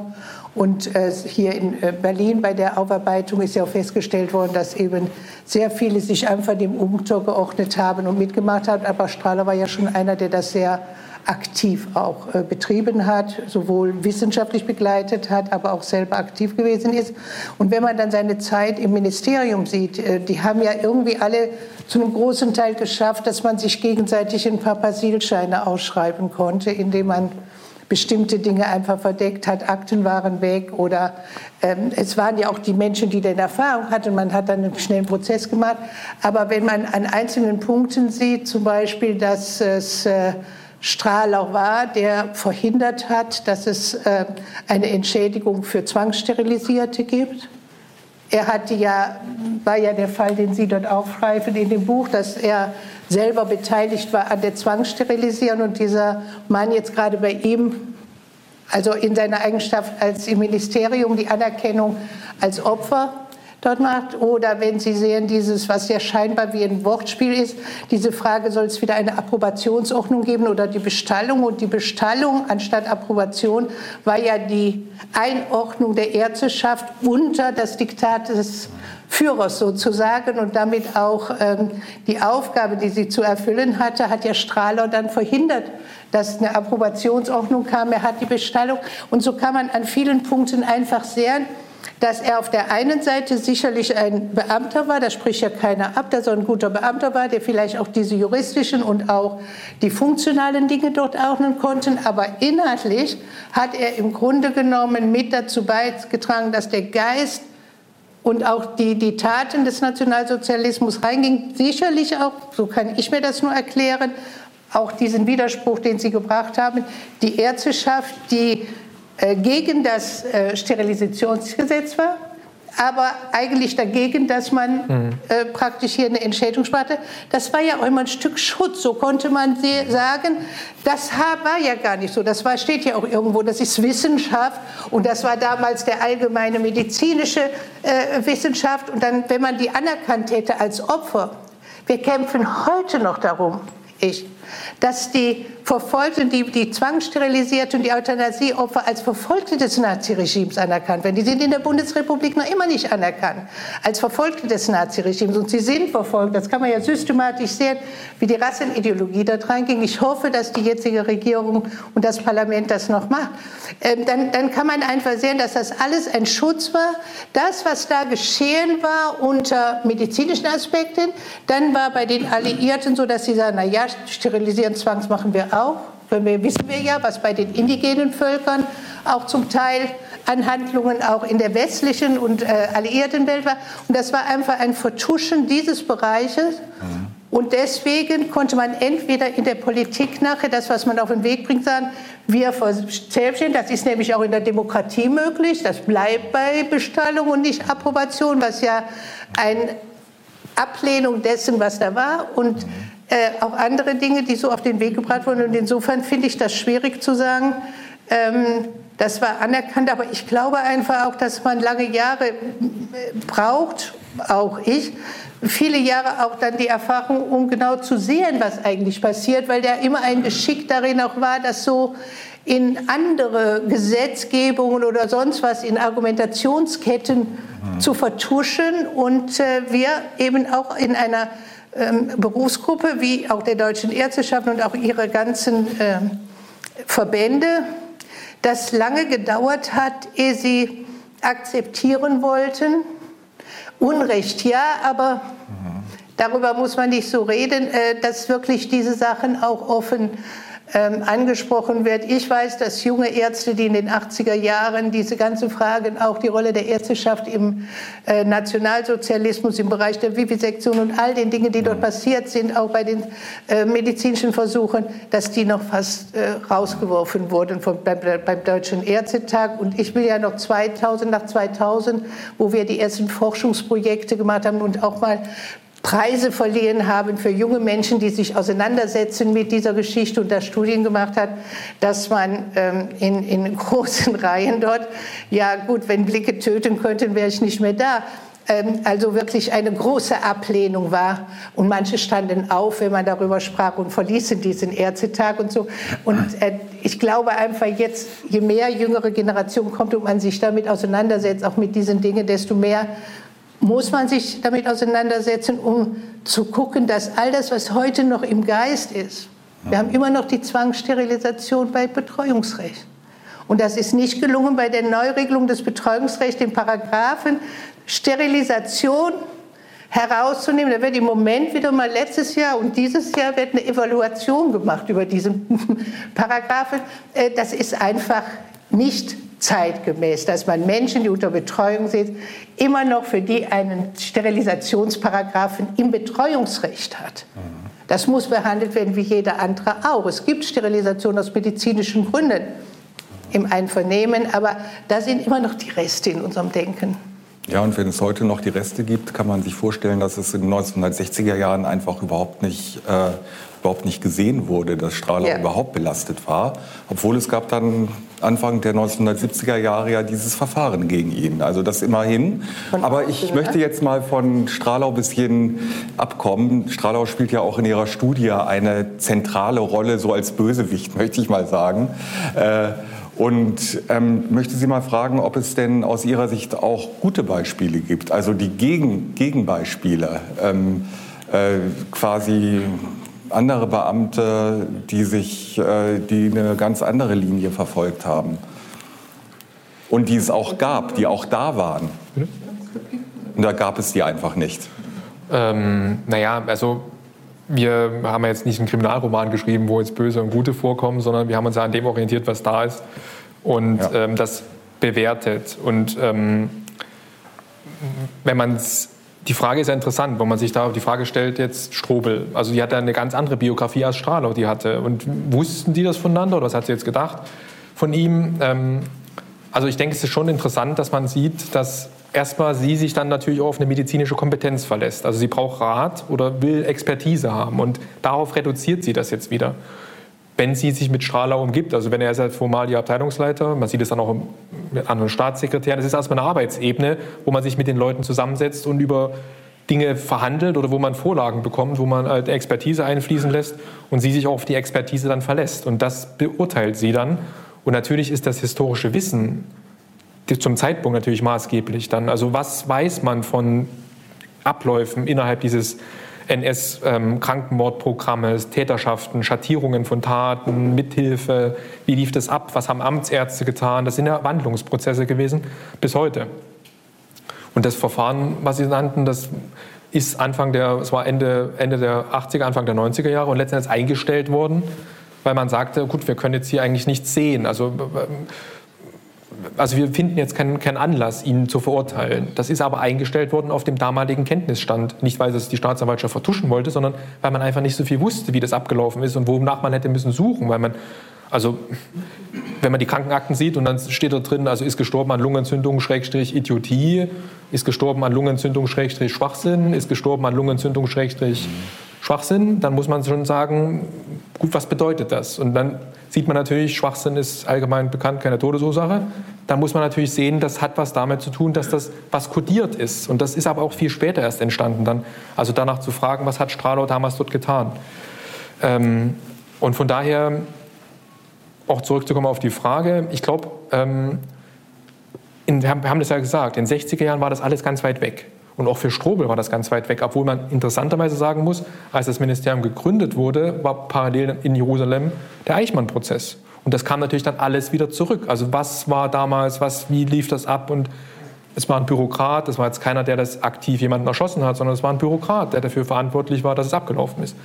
Ähm, insofern war das auch vielleicht so ein bisschen der Prozess parallel. Also das begann und dann kam das Ministerium auch innerhalb des Ministeriums hat das aber nicht dazu geführt, dass das problematisiert worden ist. Also es hat sich jetzt niemand als besonders gut oder als besonders schlecht, die haben sich jetzt nicht versteckt, also Strahler hat sich jetzt nicht im Keller versteckt, sondern der war ganz normal da. Wie halt alle anderen. Ähm, Strobel hat ihre Biografie auch nicht vor sich hergetragen und hat gesagt, mein Mann war im Konzentrationslager und ich habe Widerstand geleistet. Das hat sie ja auch nicht getan. Insofern war der auf der Arbeitsebene eine Normalität da, die dann erst durch viel später durch so eine Entscheidungen oder so eine plötzlichen Briefe der Staatsanwaltschaft, es wird gegen Sie als Beschuldigter ermittelt, dann aufgebrochen wurde. Aber das hat was damit zu tun, wie viel man wusste darüber zum Zeitpunkt X. Und das hat bei uns halt extrem oder bei der Medizin dann in den 80er Jahren erst begonnen. Also viele, viele Sachen, die dann gekommen sind, also wo man auch aus der Medizin heraus, es waren auch viele Ärztinnen und Ärzte, die das dann vorangebracht haben, dass sie Fragen gestellt haben. Und, ja. ähm, ein zweites Beispiel wäre da vielleicht noch zu nennen, um auch noch einen anderen Namen ja. ähm, als Strahler in, äh, ins Gespräch zu bringen. Äh, die erste Ministerin äh, Elisabeth Schwarzhaupt mit einem jüdischen Mann, der ins Exil gehen musste. Ja, also Mann nicht, hm. sie haben ja am Verlobt. Ende nie geheiratet. Ähm, ähm, sie hatte sich ja dann explizit äh, für Walter Bagatzky ausgesprochen als äh, ihren Staatssekretär. Äh, es wurde, ist ja schon angeklungen, dass es eine mhm. sehr, sehr lange und schwierige Suche war. Ähm, und Walter Bagatzky hatte sie gewählt, weil er eben Verwaltungsexperte war. Der kam aus dem Innenministerium, aus der öffentlichen Sicherheit und dem Verwalt ähm, Zivilschutz, hatte eben aber, war äh, Jurist hatte aber eben in der Pariser Militärverwaltung gearbeitet, ähm, hatte aber eben auch nach 45 äh, war mit Vorträgen, die dann auch publiziert wurden, hervorgetreten, ähm, wo er ein, eine Vision eines Europas der Weißen ähm, entwarf, ähm, wo er ganz offen und gar nicht zwischen den Zeilen lesend von der Höhe und der Minderwertigkeit der Rasse, mhm. äh, der menschlichen Rassen gesprochen hat. Und das war sozusagen letztlich äh, aber nie Grund dafür, dass er nicht äh, in den 50er Jahren im Bundesinnenministerium Karriere machen konnte äh, und dann eben auch als Staatssekretär im Bundesgesundheitsministerium arbeitet. Wir haben einfach diese, dieses fehlende historische Wissen, das auch nicht weiter wissen wollen, das, das bewusste Beschweigen der Vergangenheit.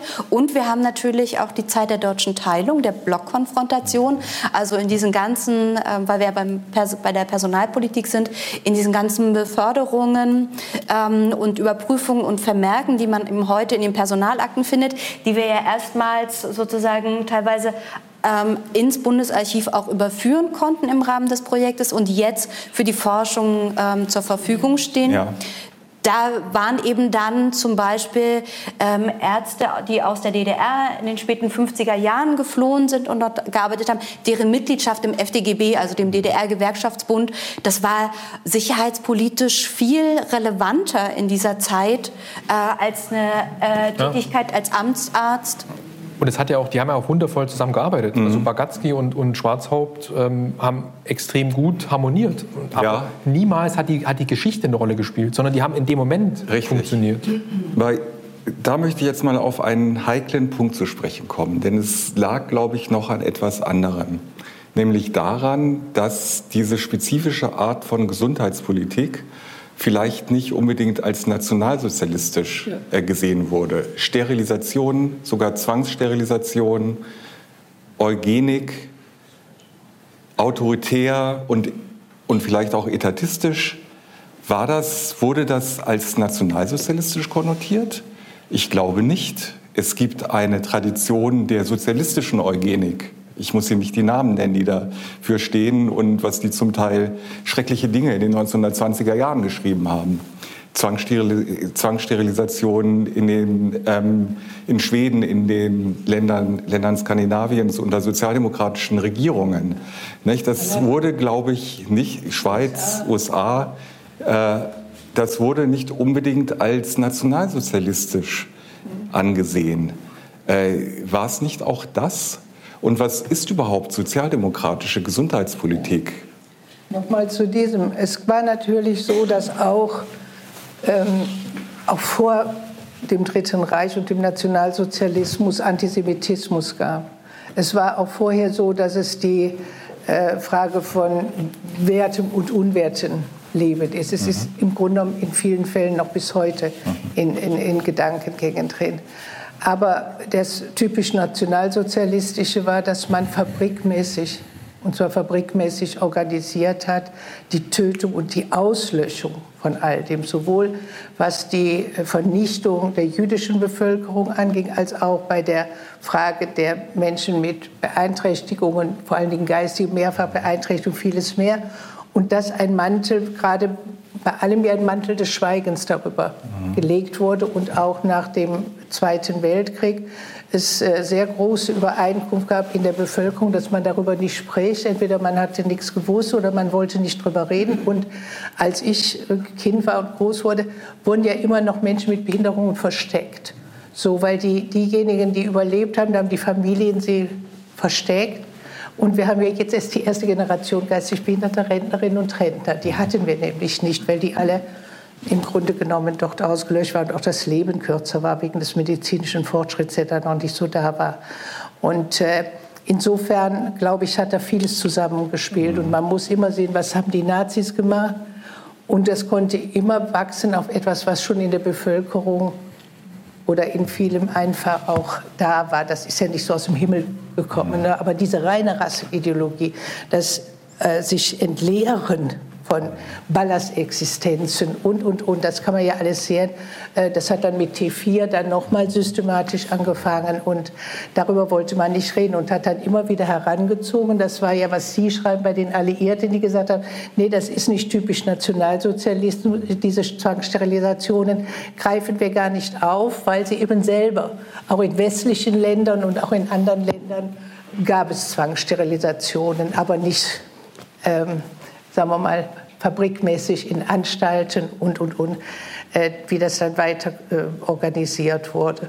Das Zweite ist, ich glaube, dass man sagen kann, dass mit Käthe Strobel da schon sehr große Grundsätze auch der sozialdemokratischen Gesundheitspolitik ankommen, weil die ähm, sozialdemokratische Gesundheitspolitik hat ja wirklich ein Ziel, dass alle Menschen den gleichen Zugang zu gesundheitlicher Versorgung haben. Und äh, gerade auch bei Käthe Strobel wurde ja schon angelegt, dass im Grunde genommen die Verantwortung für die Gesundheit, Gesundheitsvorsorge, also nicht mehr wie es ähm, war, auch im Nationalsozialismus oder vorher eine Seuchenbekämpfung und ähm, ähm, dass, dass im Grunde genommen die Gesellschaft geschützt werden musste vor denen, die krank sind und man verhindern musste, dass die weiter leben konnten, dass man sagt, wir ähm, im im Grunde genommen basierend auf dem, was im, im Grundgesetz auch steht, dass die Würde des Menschen unantastbar ist. Das war ja vorher eben nicht. Die Würde des Menschen war mit Füßen getreten und sie galt überhaupt nichts im Nationalsozialismus, weil der Einzelne immer als Objekt gesehen wurde und je nachdem passt er rein in die Rassenideologie oder nicht, äh, war es unterschiedlich. Und äh, dass man dann hingeht und sagt, wie können wir da hinkommen, dass wir eine gute Gesundheitsversorgung haben, Zugang. Die Debatte über Bundesgesundheitsministerium oder eben Länderebene, die unterschiedlichen Verantwortlichkeiten haben ja was zu tun. Wenn es keine bestimmten Bundesgesetze gibt, haben sie nicht die gleichwertigen Zugänge überall in unserem Land. Dann hängt die Frage, welche Gesundheitsversorgung sie bekommen, davon ab, wo sie gerade leben, in welchem Bundesland. Und wenn man sagt, wir brauchen beides, wir brauchen die regionale Verantwortung, gerade in der Versorgung, wie die wird organisiert, aber wir brauchen die Bundesverantwortung, ähm, hat das viel zu tun auch mit dem, wo Käthe Strobel, finde ich, sehr gut angefangen hat damit. Auch in der Frage, die erste Maßnahme zur Aufklärung Sexualkunde. Das war ja, äh, äh, ich meine, das war ja noch, ähm, wir sind ja alle meine Generation groß geworden, als Homosexualität noch ein Verbrechen war und die ins Gefängnis kamen. Und ähm, im Grunde genommen über Sexualkunde, ähm, Helga, der Film damals, der brachte ja fast das Land in revolutionäre Stimmungen oder so etwas. Und dass sie da den Mut hatte, zu sagen, so wie nachher Rita Süßbus den Mut hatte, für die HIV ähm, äh, Infizierten einzustellen, die da wirklich weinen musste in diesem Kabinett oder sowas, ne, als, als Gauweiler, die da alle auf eine Insel bringen wollte und Zaun drum, da wollte man sie nicht mehr umbringen, aber ein Zaun drum wäre auch noch gegangen, so, um, um eine Krankheit zu bekämpfen.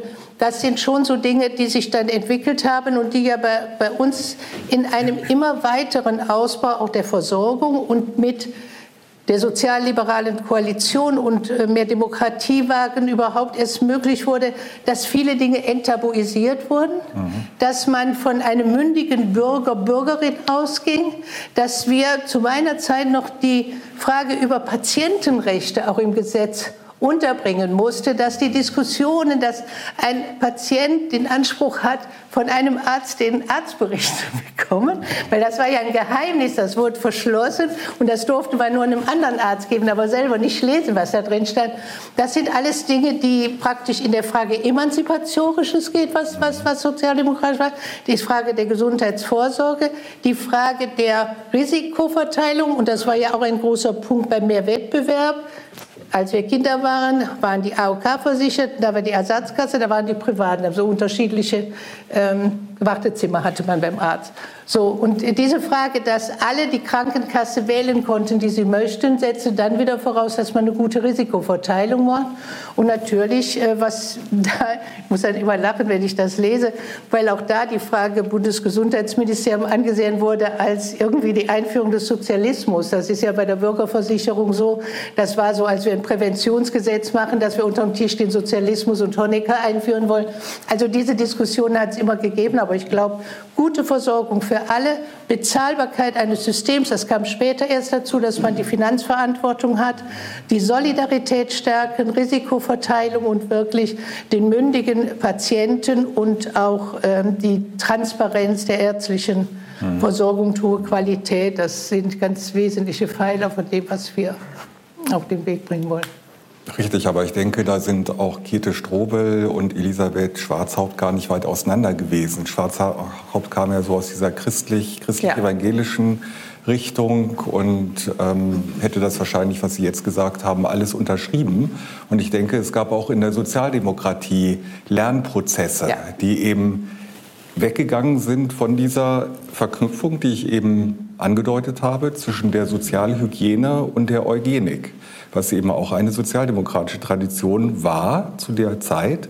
Und ich denke, da rührt vielleicht auch diese Toleranz gegenüber gewissen Tendenzen im eigenen Ministerium gegen, wie man vielleicht, aber vielleicht können Sie dazu noch jetzt, ähm, bevor wir dann die Diskussion öffnen, was zu sagen, man auch nicht so dezidiert sagen kann, dass jetzt so, aus der, so auf der konservativen Seite gab es eine autoritär etatistische Linie und auf der fortschrittlich sozialdemokratischen Seite eine liberal-individualistische. Mhm. Auch sozialdemokratische Gesundheitspolitik hat bis in unsere Zeit übrigens sehr viel mit staatlicher Steuerung zu tun. Ja, auf jeden Fall. Und also ja, das, das ähm, wissen wir ja auch, diese langen Wurzeln, auch diese, dass das natürlich keine Erfindung des Nationalsozialismus gewesen ist. Also weder in Deutschland noch irgendwo anders. Es gab natürlich woanders das schon auch dass Sterilisationen vorgenommen wurden, auch zwangsweise vorgenommen wurden in demokratischen Systemen, lange vor dem Nationalsozialismus.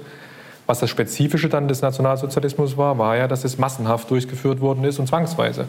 Mhm. Das wussten auch vielleicht, das ist auch immer die Frage, was man weiß, wo man es beurteilt, 45 dann, also dass Hunderttausende ähm, das durchlaufen mussten auf fragwürdigen Weise. Also diese äh, Fragebögen zum Beispiel, das standardisiert abgefragt wird, Fragen gestellt werden, dann muss man die beantworten, dann wird man eingestuft, ist man jetzt schwachsinnig oder nicht. Also zum Namen nochmal zu nennen, Strahlausfall gibt es in Oberhausen ein Frageprotokoll, was er führt, 38, und da fragt er die, äh, eine Frau, aus was wird Glas gemacht, und dann sagt sie Soda und Sand.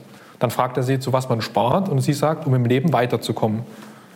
Jetzt wird man ja denken, die Antworten sind jetzt nicht so schlecht, dass man sie jetzt denken müsste, sie wäre schwachsinnig. Er wird aber dann trotzdem unterschreiben, dass sie sterilisiert wird, aus ganz anderen Aspekten heraus. Aber also das stimmt schon, dass dieses, dieses Gefühl heraus, dass das nichts originär NS-spezifisches war nach 45, und das wissen wir ja, diese Debatte bis heute ja beeinflusst hat. Mhm. Dass man denkt, ja, das gab es auch woanders, das ist eigentlich nicht so schlimm. Und das ist auch 61 so gewesen, als Nachtsheim sich im Bundestagsausschuss hinstellt und dann genau das Gleiche wieder erzählt. Also wollen wir das dahin kommen lassen, dass heute wieder alle Schwachsinnigen, die Gesunden quasi verdrängen und die Kranken kommen, also diese Angst vor dem Kranken, ähm, wo man dann auch rekurriert und sagt, das gab es in anderen Gesellschaften auch. Das war nichts, das war kein NS-Unrecht.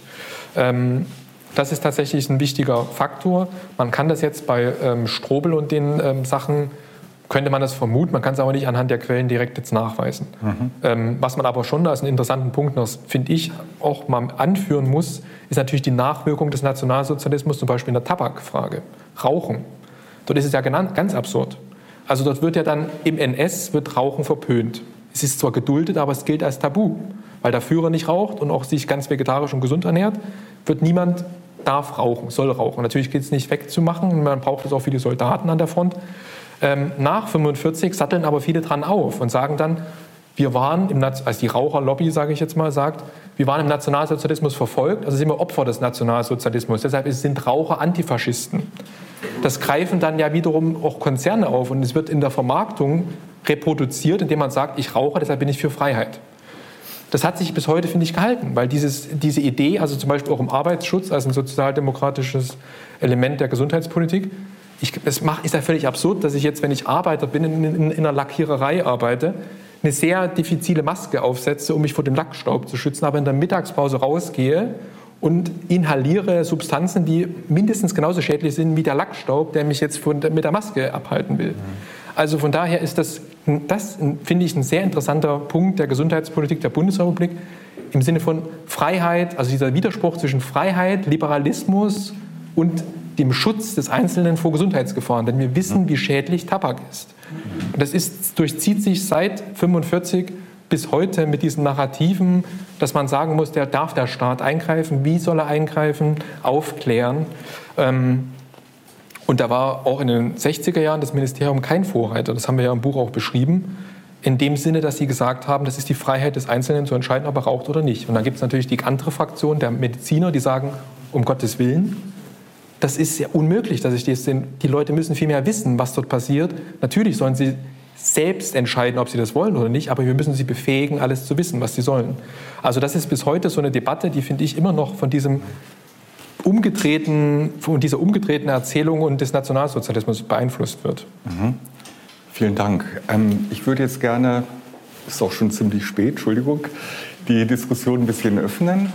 Ähm, haben Sie Fragen Sie können auch im Chat Fragen stellen, die werden dann hier verlesen. Ich möchte an die Frage anknüpfen, die Herr Hürter vorhin gestellt hat. Wie ist es mit Personal, was weniger belastet war, was anders agiert hat an, als Herr Strahlau? Ähm, ich finde, wenn man auf, auf die 1950er, 60er Jahre guckt und das Bild, was die Behördenforschung zeigt, ist es ein sehr negatives Bild. Also es man hat den Eindruck, die Restaurationsthese würde wiederbelebt jetzt, die ja an sich aus den 70er Jahren ähm, stammt. Ähm, deswegen, und ich finde sie, ähm, mir erscheint sie einseitig. Deswegen meine Frage an euch, habt ihr denn auch Beispiele, was Politikfelder ähm, angeht, was Praktiken im Gesundheitsministerium angeht, die in eine andere Richtung weisen, die darauf hinweisen, dass der Bruch von 1945, 49 auch als ein Aufbruch wahrgenommen wird, als eine Chance, Dinge anders zu machen, als sie im Nationalsozialismus gelaufen sind. Mhm. Also vielleicht fange fang ich mal an. Ähm, wir haben ja neben äh, den Themen ähm, der, der, Sterilisationspolitik, äh, Nikotin, Krebsbekämpfung, ähm, auch äh, Umwelt- und Verbraucherschutz äh, mit angerissen, äh, weil das eben auch ein Thema ist, was erstmal überrascht, äh, was sozusagen ähm, ja in den 60er Jahren mit zur Gründung hineinkam und auch hier würde ich sagen, also der, der Punkt ist wichtig, dass, dass man auch sozusagen, äh, wir hatten ja das Böse und das Gute vorhin, also dass wir jetzt nicht in ein Schwarz-Weiß-Bild äh, verfallen. Ähm, ähm, der Befund ist aber am Ende ganz stark, du kannst es gerne ergänzen, dass äh, sozusagen die stärkste, die stärkste Kraft, die sozusagen auch immer wieder auf das Ministerium gewirkt hat, ähm, die Öffentlichkeit war. Also wenn bestimmte ähm, Gesetzesinitiativen haben wir jetzt mit dem Sterilisationsthema äh, abgehandelt, ähm, bei anderen waren es äh, Lebensmittelskandale, äh, wo das Ministerium einfach oder auch ähm, ja, Kontergan ist natürlich auch ein wichtiges Thema, ähm, was sozusagen eigentlich auch noch weiter vertieft werden müsste. Ähm, wir sehen dort, dass das Ministerium vielleicht dadurch, dass es sich äh, noch in der Aufbauphase befand, ähm, oder eben dieses ganze Themenfeld erst entwickelt werden musste, ähm, immer sozusagen der, den öffentlichen Erwartungen hinterherlief. Und ähm, das sind dann sozusagen wirklich die Zuschriften, die massenweise auch heute dann in den Akten, in den Ministeriumsakten sozusagen überliefert sind und dann die entsprechenden Antworten, die ähm, Folgerungen, die sich daraus ergeben haben. Und da kann man eigentlich sagen, dass ein ganz starker Befund ist, dass äh, eine immer stärkere selbstbewusste Öffentlichkeit, die das Ministerium ähm, auch vor sich hergetrieben hat, ähm, hier, hier eher äh, zu benennen ist, als ich jetzt einzelne ähm, Protagonisten aus dem Ministerium herausgreifen würde. Hm, nee, also sehe ich genauso. Das wäre, glaube ich, auch ein Missverständnis. Dieser eine Staatssekretär, wie hieß der, der dann nachher bei Frau Manger König, glaube ich, kam? Manger König oder Ja. Manger König, ja. Der gehört ja zu welchem Ja, das, ja, das ist ein Mediziner gewesen. Das war der erste, der erste Arzt, der dann quasi dort in das Ministerium kam. Gott sei Dank für die zur, Die mit der zur Beruhigung, vorgeworfen wurde. zur Beruhigung der anderen. Ähm, also das wäre ein Missverständnis, wenn man jetzt sagen würde, das Buch, das Buch wäre jetzt konstruiert für eine, für eine Restaurationsthese, weil ähm, es zeigt ja eher den Pluralismus als ein Faktor oder dieses Demokratieentwicklungspotenzial, was da ist und was natürlich Gesundheit ist immer ein Riesenthema, weil es ja jeden betrifft und dass jeder ist ja davon betroffen und erwartet auch, dass der Staat hilft und dass der Staat reguliert und dass staatliche Sachen eingreifen und wenn, wenn Gesundheitsgefährdungen entstehen. Und ich finde, das erstaunlich ist, dass auch in der Öffentlichkeit, was man so rückgespiegelt bekommt von tatsächlich Öffentlichkeit an das Ministerium, dass dann großes, eine große Sensibilität da ist, dass man sich das Umfeld schon sieht. Man sieht schon, was, was ist, was, also im Westen jetzt, Westeuropa, man sieht es auch im, im Osten, wo man sagt, das will ich jetzt auf gar keinen Fall, aber man sieht es natürlich auch in der westeuropäischen Gesellschaften, ähm, welche Standards dort gelten und welche Dinge dort selbstverständlich sind. Und dieser Wille, dann in den 50er Jahren zu sagen, ich will jetzt, wir brauchen jetzt auch so ein Ministerium, weil das ist aus verschiedenen Gründen unerlässlich. Das ist ja ein entscheidender Faktor, dass das dann auch von der SPD gepusht wird, weil das ist ja nicht ein Wille nur der SPD, sondern es ist dann eine allgemeine Stimmung, die auch in der Gesellschaft vorhanden ist. Und tatsächlich ist in den 60er Jahren und auch in den frühen 70er Jahren im Verbraucherschutz ein ganz klassischer Fall, wo man sieht, dass pluralistische Akteure natürlich auch Themenfelder vorgeben. Und in der Eugenikfrage sieht man es eindeutig, dass Pluralismus als ein Faktor die Politik verändert, indem dann einfach Stimmenmehrheiten, also eine Vielfalt entstehen, die dann sagen, dass diese Sachen so nicht umgesetzt werden können. Also das ist ähm, dieser, diese, wir haben eigentlich versucht, auch diese, diese, Schnitt, diese Schnittmenge von Gesundheitspolitik, die an ganz vielfältige Weise Anknüpfungsmöglichkeiten bietet an andere Aspekte, ähm, dass wir die mit dem Ministerium darstellen und auch einbetten in die Gesellschaftsgeschichte der, der, der ähm, Bundesrepublik. Wir, wir beginnen ja nicht in den 50er Jahren, sondern wir sind schon in den 60er Jahren und enden dann Mitte der 70er, Ende der 70er Jahre. Ähm, und ich denke, das ist schon auch gelungen, dass wir diesen, diesen Wandlungsprozess und auch die Lernprozesse, die Faktoren von Lernprozessen identifizieren. Und da sind die Ministerinnen, also gerade Strobel ähm, und äh, Focke, dann schon wichtig, weil sie, sie müssen da nicht erst sensibilisiert werden, so diese Veränderung in der Gesellschaft wahrzunehmen, sondern das haben sie schon gemacht. Und sie sehen das schon und sie sind dort in, in den Bereichen, auch für das Ministerium, in einer gewissen Weise schon auch ähm, ja, Glücksfälle, weil sie einfach auch dieses veränderte Gesellschaftsgefüge auch wahrnehmen und dann auch schon auch viel pushen können. Aber ich würde es jetzt auch nicht so an einzelnen Personen festmachen. Ähm, auf jeden Fall ist das Gesamtbild der Pluralismus und die Veränderungen, die sich dann rückspiegeln im Ministerium. Vielen Dank. Gibt es noch Fragen? Ja, bitte. Herr Mrotzek. Danke, Bodo Mrotzek, Berliner Kolleg Kalter Krieg. Ähm, Geschichte kann ja auch immer Geschichte der Gegenwart sein. Ähm, es ist ja gerade die ähm, berühmte Studie von Richard Evans wieder aufgelegt worden, Tod in Hamburg, über die Cholera ähm, im Hamburg des frühen 19. Jahrhunderts. Und es ist frappierend, wenn man das jetzt wieder liest, dass eigentlich der Streit zwischen Virchow und Koch, da sieht man eigentlich Drosten und Streeck. Und äh, also wirklich ähm, enorm. Und die ähm, Konflikte, die da aufbrechen zwischen dem Staat Preußen und der Reichsregierung und so weiter. Also man fühlt sich an viele Dinge erinnert und es gibt einen Grund, warum das jetzt wieder aufgelegt worden ist. Und meine Frage wäre, ähm, kann man in Perspektive einer Geschichte der Gegenwart, habt ihr auch Felder gefunden, wo man irgendwie sagen kann, da also vielleicht nicht als direkte Vorgeschichte, aber da gibt es irgendwie vergleichbare Fel äh, Felder.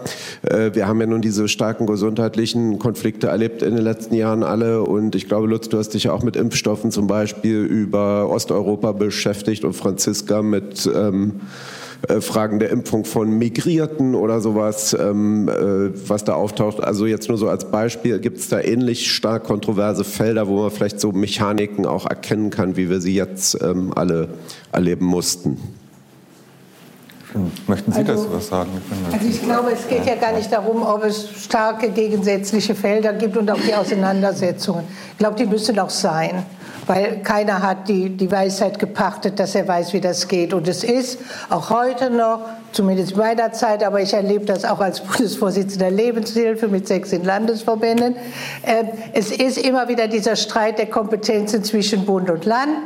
Und wir haben ja im Gesundheitsbereich noch die Kompetenz im Bereich der Kommunen.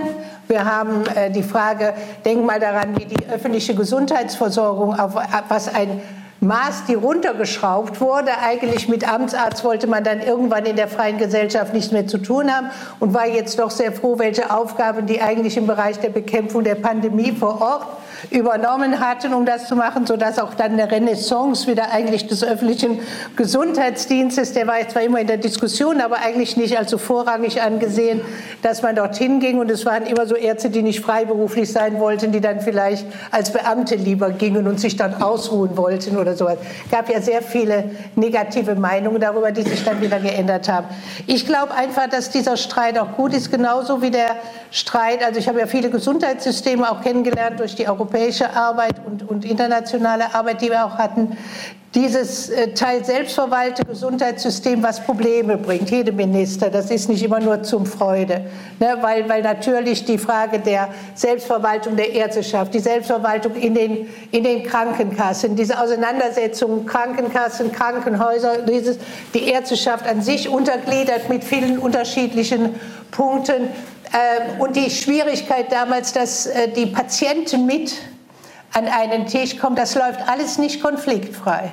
Aber am Ende glaube ich einfach, ähm, ist das ja ein Streit, wie man ihn auch an anderen Punkten führt, über die Frage, wo ist eigentlich der beste und der richtige Weg? Das ist der Streit, der in Demokratien möglich ist. Aber es wird ja keiner der Streits geführt, dass man gesagt hätte, bei Corona, alle Infizierten müssen wir jetzt in den Lager bringen, damit die, das ist der Unterschied, ne? diese Frage von einer diktatorischen Politik oder einer demokratischen Politik. Und ich glaube, Sie haben irgendwo einen Satz in Ihrem Buch, meine ich, hätte ich das gelesen, dass im Grunde genommen nur die parlamentarische Demokratie überhaupt eine Grundlage dafür sein kann, dass ein Gesundheitswesen sich so entwickelt, dass es die Bürger und die Kranken und alle, die auch ernst nimmt und dafür sorgt von, heute haben wir ja eine Versorgung von der Zeugung im Mutterleib oder vorher schon bei denen, die keine, nicht schwanger werden können, bis hin wirklich bis zur Sterbebegleitung, die alles durch dieses Gesundheitswesen umfasst wird, mit allen Fehlern, die da drin sind, mit allen Streitpunkten und das erlebt jeder Minister, ich habe das auch erlebt, aber dann doch immer wieder mit einer Frage, wo man versucht, wirklich den Menschen in den Mittelpunkt zu stellen. Dieses Wort, der Patient im Mittelpunkt, ist ein Wort, was gerne gesagt wird, aber es ist schwierig umzusetzen. Und äh, insofern, glaube ich, muss man das so sehen. Ähm, es äh, bringt niemand einen um, weil er eine andere Meinung hat. Äh, höchstens individuell, aber nicht von Staatswegen so. Noch ein ganz kurzes Schlusswort von Herrn Kreller und Frau Kuschel.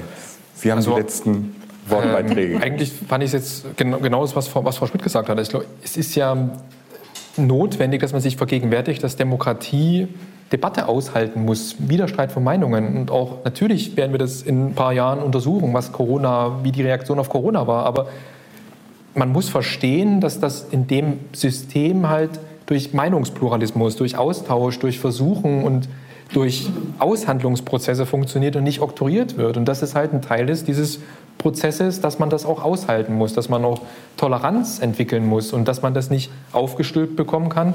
Und das sieht man ja auch bei diesen gesundheitspolitischen Feldern, die wir behandelt haben im Buch, sieht man das, dass das natürlich, dass wir uns nicht wundern müssen, dass man auch damals schon darüber gesprochen hat, dass wir heute Abend wieder darüber sprechen und wir werden es auch weiterhin machen, aber es verändert sich halt dadurch. Und ich glaube, das ist so diese, diese ähm, Quintessenz, dass man sehen kann, dass einfach dieser demokratische Prozess natürlich auch immer Arbeit und Auseinandersetzung ist. Aber man kann das schon, das stimmt, dass es diesen Satz gibt im, im Buch. Wenn man es gerade bei der Krebsbekämpfung sieht, muss man, oder bei allen Gesundheitsfeldern, die vorkommen, muss man sagen, man kann nicht sagen, dass die Diktatur bessere Konzepte hatte. Es hat nicht besser funktioniert. Nee. Man, die, die demokratischen Systeme und auch diese Motivation von, dass Austausch entsteht, dass Konkurrenz entsteht, dass ein Ring um beste Ideen stattfindet, ähm, ohne dass man das jetzt glorifizieren will, aber wenn man nur mal diese allgemeinen Befunden gegenüberstellt, muss man sagen, dass es im Sinne von, was kommt der Mehrheit zugute, wie sind die Rechte geschützt und hat der Einzelne seine individuelle Freiheit bewahrt, dann ähm, kommt man zu einem eindeutigen Ergebnis. Und ich glaube, das müsste man noch mehr lernen und vielleicht auch wieder dann mit ein bisschen mehr Abstand und Ruhe betrachten, dass auch Corona natürlich vieles nicht richtig gemacht hat, aber man kann das auch nicht erwarten, weil es mhm. ist nun mal so, dass man das probiert und dass man auch als Gesellschaft in diesem Prozess mitmachen muss und den auch ähm, weiterentwickeln sollte dadurch. Mhm. Ja, und vielleicht als äh, nur dann für die späteren Gespräche nicht zuletzt jede Neubestellung eines Bundesministers oder einer Bundesministerin äh, wirft immer wieder Debatten auf, die weit, weit, weit zurückreichen und wo das Bundesgesundheitsministerium auch noch mal par excellence sozusagen zwischen den Professionen immer wieder so einen Widerspruch und eine, ja, eine, einen Dualismus hervorgerufen hat. Äh, soll es ein Fachmann sein? Und das haben wir auch zuletzt bei Neubestellungen und Debatten wieder erlebt. Äh, oder sollte es eher ein Verwaltungsexperte, Schrägstrich Jurist sein. Und äh, das ist eben etwas, was wir ähm, in den langen Linien ähm, aus dem Kaiserreich über Weimar, NS, dann mit der Vorgeschichte sozusagen des Ministeriums in den 50er Jahren bis dann 60er, Mitte 70er Jahre äh, immer wieder zeigen können. Also sozusagen als ein Beispiel eben diese diese, wun diese wunderbaren Debatten zwischen Juristen und Medizinern, äh, wie sie vielleicht nur dieses Ministerium ähm, hervorbringen kann. Insofern, ähm, ich finde auch, dass, die, dass dieses Plädoyer oder dieses, dieser, dieser Ansatz, ähm, die Personalpolitik mit der Sachpolitik zu verbinden, und das darf ich jetzt sagen, weil das eben vor allen Dingen Lutz Kreller ähm, geschafft hat, in die, in die Akten zu gehen, ähm, dass das, finde ich, sehr, sehr gut gelungen ist und präzise für all das, was wir nur anreißen konnten, dann für alle auch in dem Buch äh, nachzulesen ist. Schönes Schlusswort. Sie sehen, es lohnt sich, dieses Buch zu lesen und zu kaufen erstmal. Das möchte ich Ihnen noch mal nachdrücklich ans Herz legen. Ich habe es auch mit großen Gewinnen gelesen, obwohl ich nicht Spezialist für die Gesundheitspolitik und Geschichte der Gesundheitspolitik bin. Herzlichen Dank dem Podium, herzlichen Dank dem Publikum hier in Präsenz und auch digital. Haben Sie noch einen schönen Abend und kommen Sie gut nach Hause. Vielen Dank.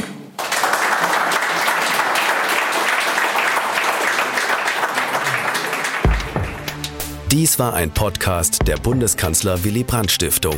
Für mehr besuchen Sie uns auf www.willy-brandt.de.